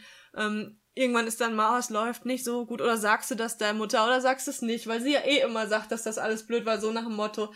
Solche Sachen sind in dem Spiel und das ist, das ist so toll. Ich werde das auch noch mal spielen und ein paar andere Sachen machen. Ich werde das auch mal spielen, wenn du es mir mal gibst. Ja. Das finde ich auch sehr interessant, äh, was solche Spiele vor allen Dingen mit einem selbst machen und inwiefern man sich da auch selbst reflektiert, ne? Ja, genau. Und, und auseinandersetzt das, mit Themen. Das ist so und so schön, das Spiel auch mit So schön, dass diese streiten. ja. Also, nee, es ist einfach, ich finde das ein richtig, ich mag solche Spiele halt einfach, die halt auch ein bisschen mehr. Und das hast du durch, zufällig durch Stöbern gefunden? Ja, ja, ja. weil es mir vorgeschlagen worden ist. Und das, du siehst, siehst dann ja auch so Bewertungen und sowas. Das ist rein Handyspiel. Ja. Okay. Und, und kostet halt einfach nur 2,99. Also ich kann mir das später mal aufs oder mal aufs Tablet ziehen und dann kannst du das auch mal spielen. Ähm, und das, das fand ich so toll und ich hoffe, da kommt irgendwann noch mal was auch von, von diesen Leuten, weil das, weil ich das echt geil fand. Genau wie dieses, was wir neulich dann halt mal hatten mit dem ähm, One-Night-Stand und sowas. Ja. Aktuell interessieren mich oder, solche Spiele halt sehr. Oder das mit dem, äh, mit dem Flüchtlingsthema. Genau. Das nochmal? Das, es gibt schon, also ich bin überhaupt kein Smartphone-Spieler, muss ich sagen, aber es gibt schon hier und da durch Zufall mal eine Perle, die man irgendwie empfohlen kriegt und wir kennen es doch alle, also wir, die keine Smartphone-Spieler sind, manchmal hat man nicht immer die Gerätschaften dabei oder man hat einen ziemlich langweiligen Warteaufenthalt und dann ist dann doch mal so ein kleines Spielchen Gold wert, weil man da auf dem Smartphone ja, so eine Kleinigkeit hat. Ja. Also, ähm, bei dem Bury Me My Love war es ja sogar so, dass äh, in dem Fall das ähm, Mobilgerät so oder das Handy so eingebaut wurde, dass ich ja wirklich beim Einkaufen war, mein Handy hat vibriert und ich hatte eine Nachricht da auf dem Handy von Ja. dem Spiel so, ne? Ja. Das war ja mega geil umgesetzt, was dann bei der Switch-Version fehlte. Das, das Florence ist jetzt rein wirklich nur, ähm, gibt's gar nicht für die Switch oder so. ist aber auch nicht schlimm, weil es passt halt auch wirklich sehr gut aufs Handy und man kann das definitiv besser bedienen mit ähm, einem Fingerwisch. Mhm. Und es ist halt dann kleiner und handlicher. Aber ich, ich, ey, ich habe das echt genossen und fand das, finde, da, da sind so gute Ideen drin Ist und da so eine aus dem Leben. Moral dahinter? Warum? Ja, schon, ja. Ja, also ich würde okay. schon sagen, dass das hier und da ähm, auch äh, einem Augen öffnet oder so und sagt Also man hier, reflektiert oder man, man sieht Ja. eine, eine, eine Beziehung. das auf jeden Fall, aber es ist jetzt auch nichts Unnormales, was man da sieht. Also es ist jetzt es ist Alltag, ja, es ist etwas, kann. was ganz normal passieren kann oder Ja. nicht. Also und und ähm, wahrscheinlich äh, 80 Prozent der Leute kennen genau das. Mhm. Und das das finde ich eigentlich fand ich sehr interessant. Was ich eigentlich am interessantesten finde bei deiner Erzählung ist, was mich motiviert zu spielen ist, ähm, du sagst, man, man sieht jetzt zum Beispiel Konfliktsituationen, siehst du aus beiden Perspektiven. Und manchmal hat man ja auch so ein eigenes Muster und deswegen ist es wahrscheinlich gar nicht mal uninteressant zu sehen, wie fühlt sich eigentlich mein Gegenüber, wenn er mit solchen Sachen konfrontiert ist. Oder ich selbst mal in eine Rolle, das in Anführungsstrichen Opfers einer Situation komme, um dann auch einfach mal so zu wissen, wie fühlt sich das an. Mhm. Ja. Deswegen werde ich es mal spielen. Das werde ich heute Abend echt mal nachholen. Ja, halbe Stunde. Hört sich gut an, ja. Hab ich echt, fand ich echt toll. Ähm, ja, also schaut auf jeden Fall mal rein. Die 2,99 werden keinem wehtun. Wenn ihr ähm, auch mal ein ruhigeres Spiel, was eine echte Geschichte erzählt habt, mögt. Ja, ne, manchmal dann- snackt man halt gern mal was so was Kleines. Ja, das es, ist so. es muss nicht immer so ein Action-Wirrwarr sein oder so. Also hat mir, hätte mir jetzt auch auf der Playstation gefallen, sag ich jetzt mal, diese Thematik Mhm. und diese Art. Fand ich sehr toll. Ja, äh, ich hatte, äh, hab als letztes ähm, auf dem Zettel äh, Pokémon äh, Schwert und Schild. Ja, das habe ich auch, also ist alles gut. Gut. Ja, Lisa und ich haben uns äh, Pokémon äh, Schwert und Schild gekauft. Ich habe das Schwert, Lisa das Schild. Ist eigentlich auch super gut, weil so können wir natürlich auch Pokémon tauschen. Die Geschichte geht darum, ähm, wie heißt denn eigentlich unser, unser Charakter? Ich Also weiß- eine meiner heißt Lisa. ja, genau. Wir, wir schlüpfen in die Rolle von eines Charakters. Das heißt ja, der ist ja nicht Man kann. Mädchen oder Jungen auswählen, also man kann Genau. sich selbst ähm, bestimmen. Also ich habe ja auch einen Test beschrieben, den ihr vielleicht noch nicht gelesen habt. Wenn nicht, dann solltet ihr das tun, weil auf den bin ich eigentlich ganz stolz und weil ich sehr zufrieden war mit meinem Die Lenny Test. fand den auch sehr toll, muss ich an dieser Stelle nochmal sagen. Die hat das Ja. geteilt. Die, es ist ja nicht mein Test, aber vielen Dank dafür. Das war Ja. sehr nett, was sie geschrieben hat. Ja, sie hat mir auch, also hat uns Feedback gegeben zu dem Test und das finde ich immer wunderschön, wenn jemand so, ja, wenn einfach ein geschriebenes Wort bei jemandem äh, gut ankommt und der das auch nachvollziehen kann, was ich mit, mit Worten ausdrücken möchte. Ja. Und das ist einfach schön und deswegen Dankeschön für das Feedback, liebe Lenny. Ähm, ja, wir ähm, schlüpfen in die Rolle von einem Charakter, männlich oder weiblich, können den auch ein bisschen optisch anpassen. Später dazu natürlich mehr zu den optischen Anpassungen. Ähm, und äh, ja, wollen natürlich der allerbeste und größte, stärkste Trainer werden, ja, von, vom Pokémon-Universum. Es geht halt nun mal darum. Pokémon war schon immer dieselbe Formel, immer wieder dieselbe Sache, die man im Endeffekt machen muss.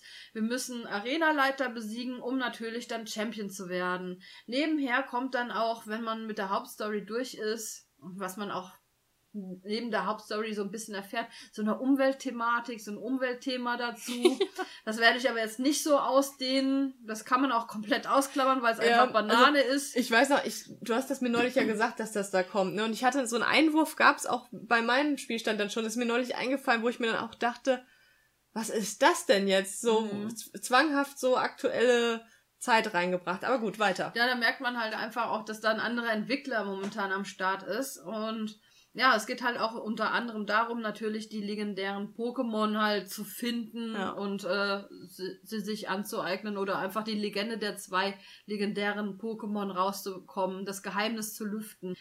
Ja, das typische Pokémon-Prinzip, äh, wir kämpfen uns durch verschiedene Re äh, äh, Wege, Routen und äh, sammeln Pokémon, fangen Pokémon, ähm, tauschen Pokémon, kämpfen gegeneinander. Nur das Besondere jetzt an Pokémon Schwert und Schild ist, dass wir die Dynamax-Varianten ha haben, die es in zwei Stufen gibt. Es gibt diesen Giga Dynamax, glaube ich, heißt es, und den, den normalen Dynamax. Ähm, die Pokémon an sich können, je nachdem, wie wie wir sie trainieren, mit ihnen kämpfen oder im Team haben, natürlich sich weiterentwickeln, Stufen aufsteigen und andere äh, Evolutionsformen annehmen. Und äh, das Besondere an den Arena-Kämpfen und an den Raids ist das, dass wir unsere Pokémon Düner maximieren können. Das können nicht alle, es können ein paar Pokémon, aber die möchte ich natürlich nicht verraten, wer das jetzt alles kann. Klar, natürlich kann ein Starter-Pokémon das von euch machen, aber es gibt noch ein paar andere, die ihr euch aber dann selbst mal erf erfangt und erhandelt und so weiter.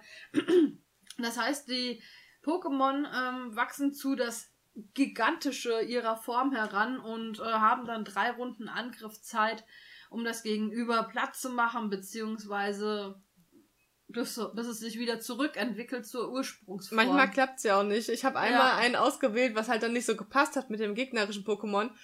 Und dann ist nichts passiert. Für den Arsch gewesen. Aber ich hatte das auch mal, dass ich, dass ich äh, auch vergessen habe, mich zu Giga oh, ja, maximieren und aber trotzdem ein Dynamax Pokémon platt das ich habe, weil ich ein sehr gutes ausbalanciertes Pokémon Ja, wenn die zum hatte. Beispiel irgendwie ähm, ähm, äh, so ein Pflanzen-Pokémon jetzt haben, man selbst hat Feuer, mhm. ein recht starkes, dann kann man die trotzdem das stimmt, relativ ja. einfach platt machen.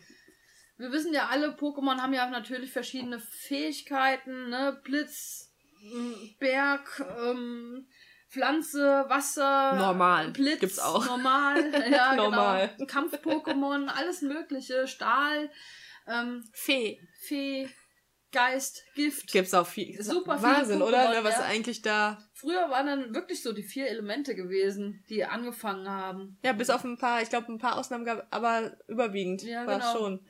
Aber okay, große Marke, große Fähigkeiten der Pokémon. Und ähm, ja, wo wollte ich noch weiter hinaus? Ja, Giga, Gigamax, genau. Wir haben drei Starter. Zwischen drei Starter-Pokémon können wir uns ähm, aussuchen, wen wir halt mitnehmen.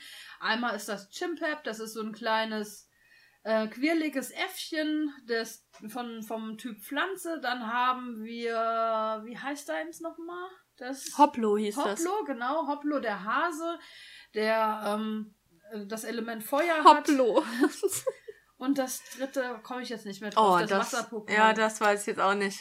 Das tut mir an der Stelle leid. Ja, auch, weil es sieht, haben, klein sieht wirklich süß aus. Ja, es sieht aus wie so eine kleine Kaulquappe. Das ist, ähm, meine Güte. Oh, das Arme. Das ist, ich, warte, ich google mal gerade. Auf meinem Immer-Test steht's drin. Obwohl du wahrscheinlich schneller in Sachen Google bist.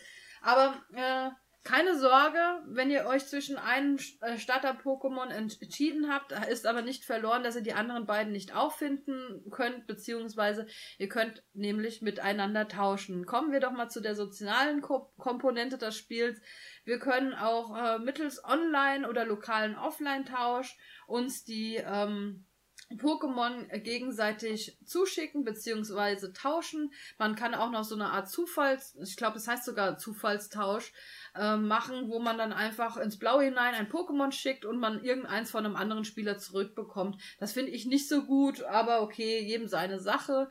Ähm, das Tauschen funktioniert, funktionierte am Anfang weniger gut, weil wir nämlich ähm, einen vierstelligen Code mit unserem pa Tauschpartner zusammen eingeben müssen. Aber wenn wir wissen, dass Millionen von Leute gerade Pokémon spielen und du gibst einen vierstelligen Code an, dann bist du gerne mal auf einmal mit einem Tauschpartner zusammen, der nicht deiner ist und du denkst dich, weil du ja dich meistens per WhatsApp unterhältst und sagst, ey, äh, schickst du mir gerade ein Hoplo? Ich will dir doch eins schicken. Äh, nein, das bin ich nicht. Geh da raus, zurück aus der Gruppe raus und so weiter, ja.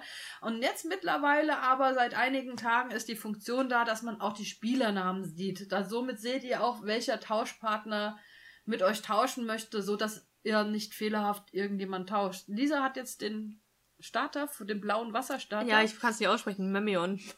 Wie wird das? Memeon. Memeon. Ja. Die kleine Memme. Ja, süß. Mega süß. Ähm, ja.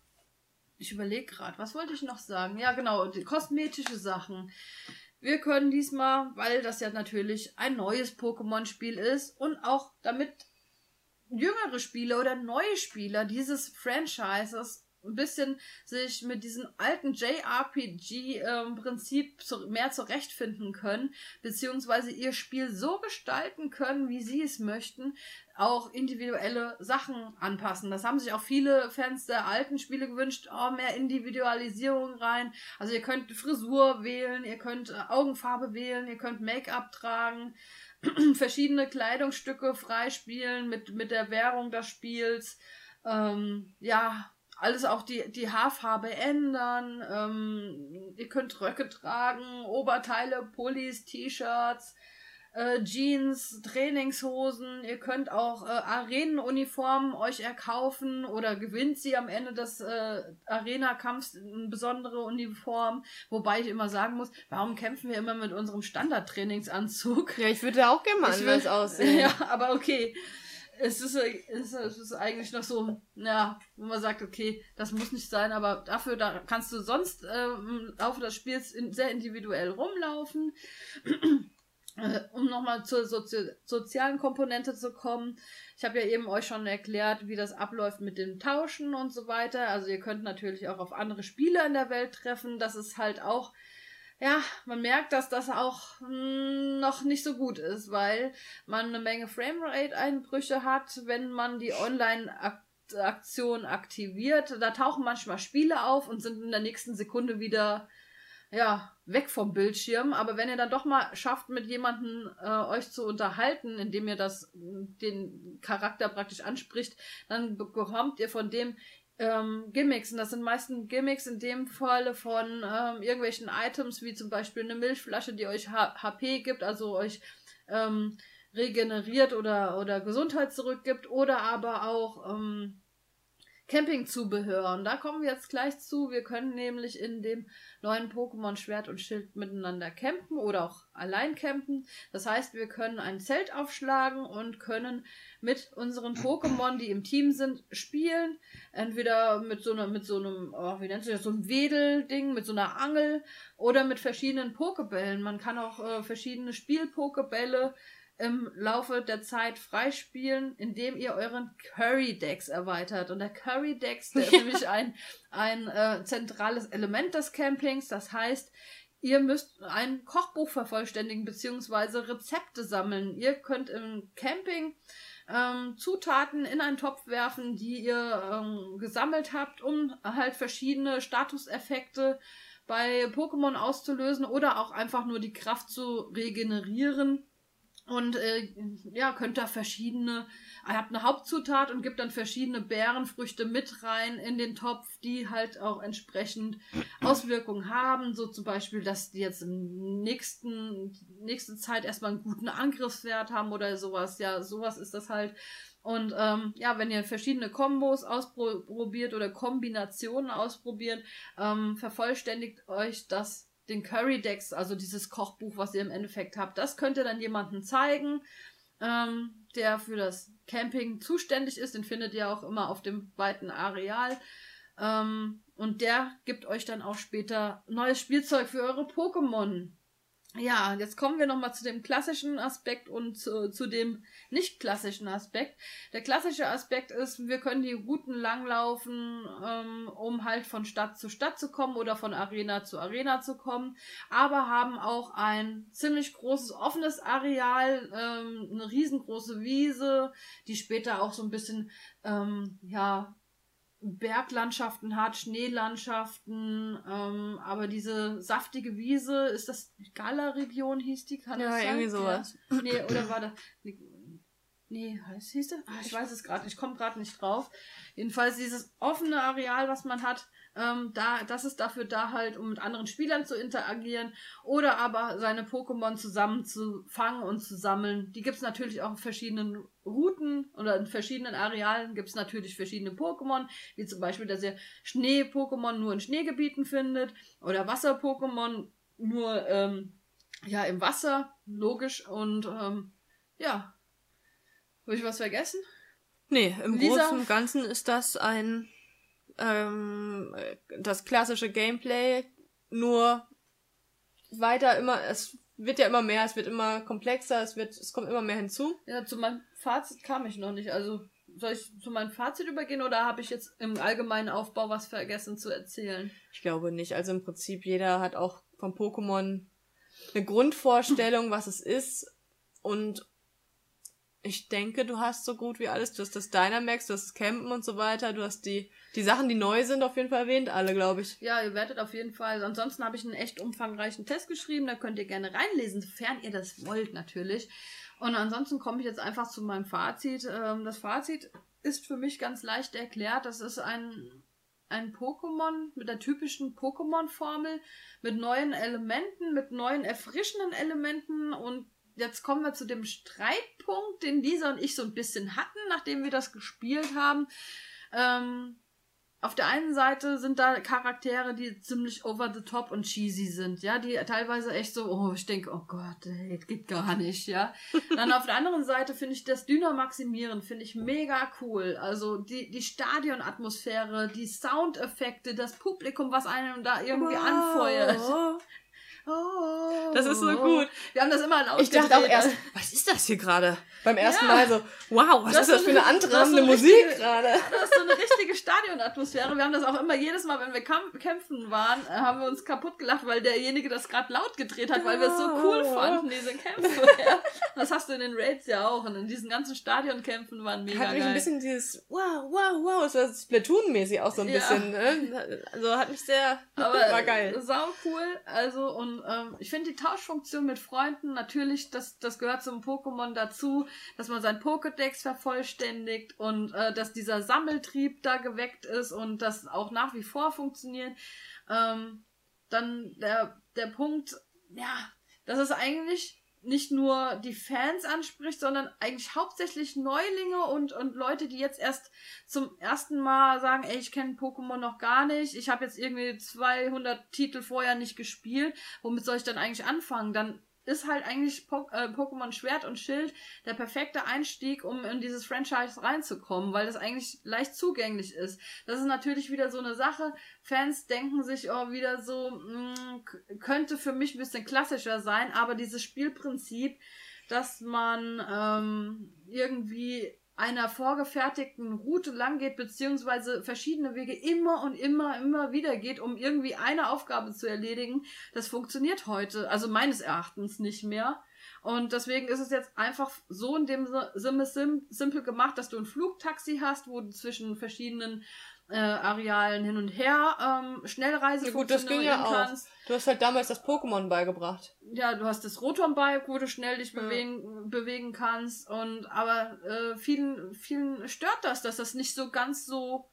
Ja, aber so das waren ja jedes Pokémon, auch das erste Pokémon hatte solche Funktionen. Ja, aber das ist funktioniert. Das ist vielleicht halt einfach so. bei allen anderen, es, die Pokémon an sich sind ja schon also wenn du dir die anguckst, die sind ja hässlicher teilweise. Teilweise, als, ja. Also bei manchen merkst du halt. Ich muss aber sagen, ich finde es schon krass, was es viel, für das wie schon. viele Pokémon es in diesem Spiel gibt. Ich finde es ne? jetzt auch nicht schlimm, dass jetzt so Sachen wie so ein Knofenser oder so, was mir natürlich im Herz blutet, ich finde es jetzt aber nicht tragisch, dass das jetzt nicht, du kannst ja nicht jedes Mal alle Pokémon jetzt reinbringen.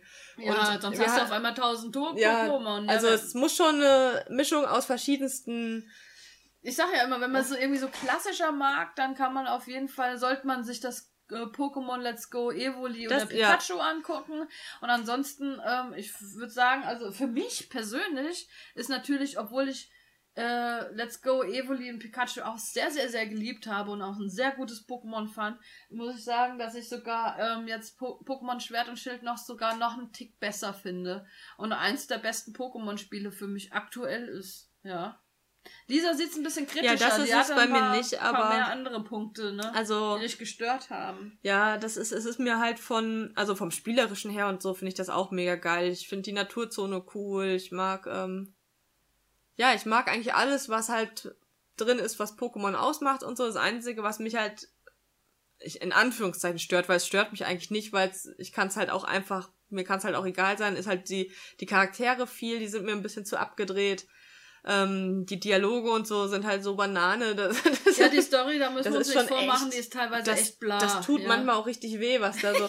Also manchmal dann muss, also da denke ich mir, wow. Also ich würde so gerne, wir würden wir jetzt über eine Szene in dem Spiel sprechen, das können wir aber nicht, um euch nicht zu Ich hatte die aber auch neulich. Aber da haben wir auch gedacht so, ah, das geht gar nicht. Ja. Erst kommt so, so, so, so eine Sache, die so ausschlaggebend ist, was halt gar nicht geht und jemand, oh, keine Ahnung, ah, ich kann es nicht erzählen, ich würde so gerne, aber. Ja, und auf einmal so schwupp. Ach, ist nichts passiert. Ja. Ist nichts passiert, kann Also, weitermachen. Ganz komisch. Und auch dann die Art, wie manche Sachen, also die, das ist teilweise echt Banane, aber gut, das kann man ganz schnell A drücken, dann hat sich das erledigt. Ähm, und ansonsten, ich Ach finde ja, halt. was ich noch, das habe ich ganz vergessen im Test zu erwähnen. Was ich nicht so schön fand, ist, dass äh, wenn du Kämpfe hast, äh, dass du, wenn du, dass du die mit A oder mit der Schultertaste überspringst, die, die Animation oder sowas. Du kannst jetzt im Menü zwar reinschreiben so oder an, anwählen, dass du die komplett überspringst, die Kampfsequenzen oder die Filmsequenzen, aber du hast nicht die Auswahl so von wegen, ich lasse es laufen und dann, wenn es mich stört, klicke ich weiter. Das finde ich so. schade. Ich habe noch nicht mal gewusst, dass das überhaupt geht.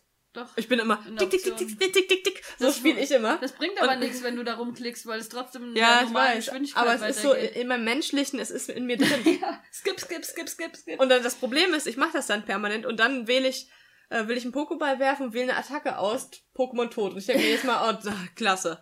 Eben. Ähm, ja. Aber ich, das Einzige, was mich ansonsten noch, ähm, ja, das, was mich dann schon stört, ist dann halt, dass die, bis auf manche Städte und so sind mir die zu komisch.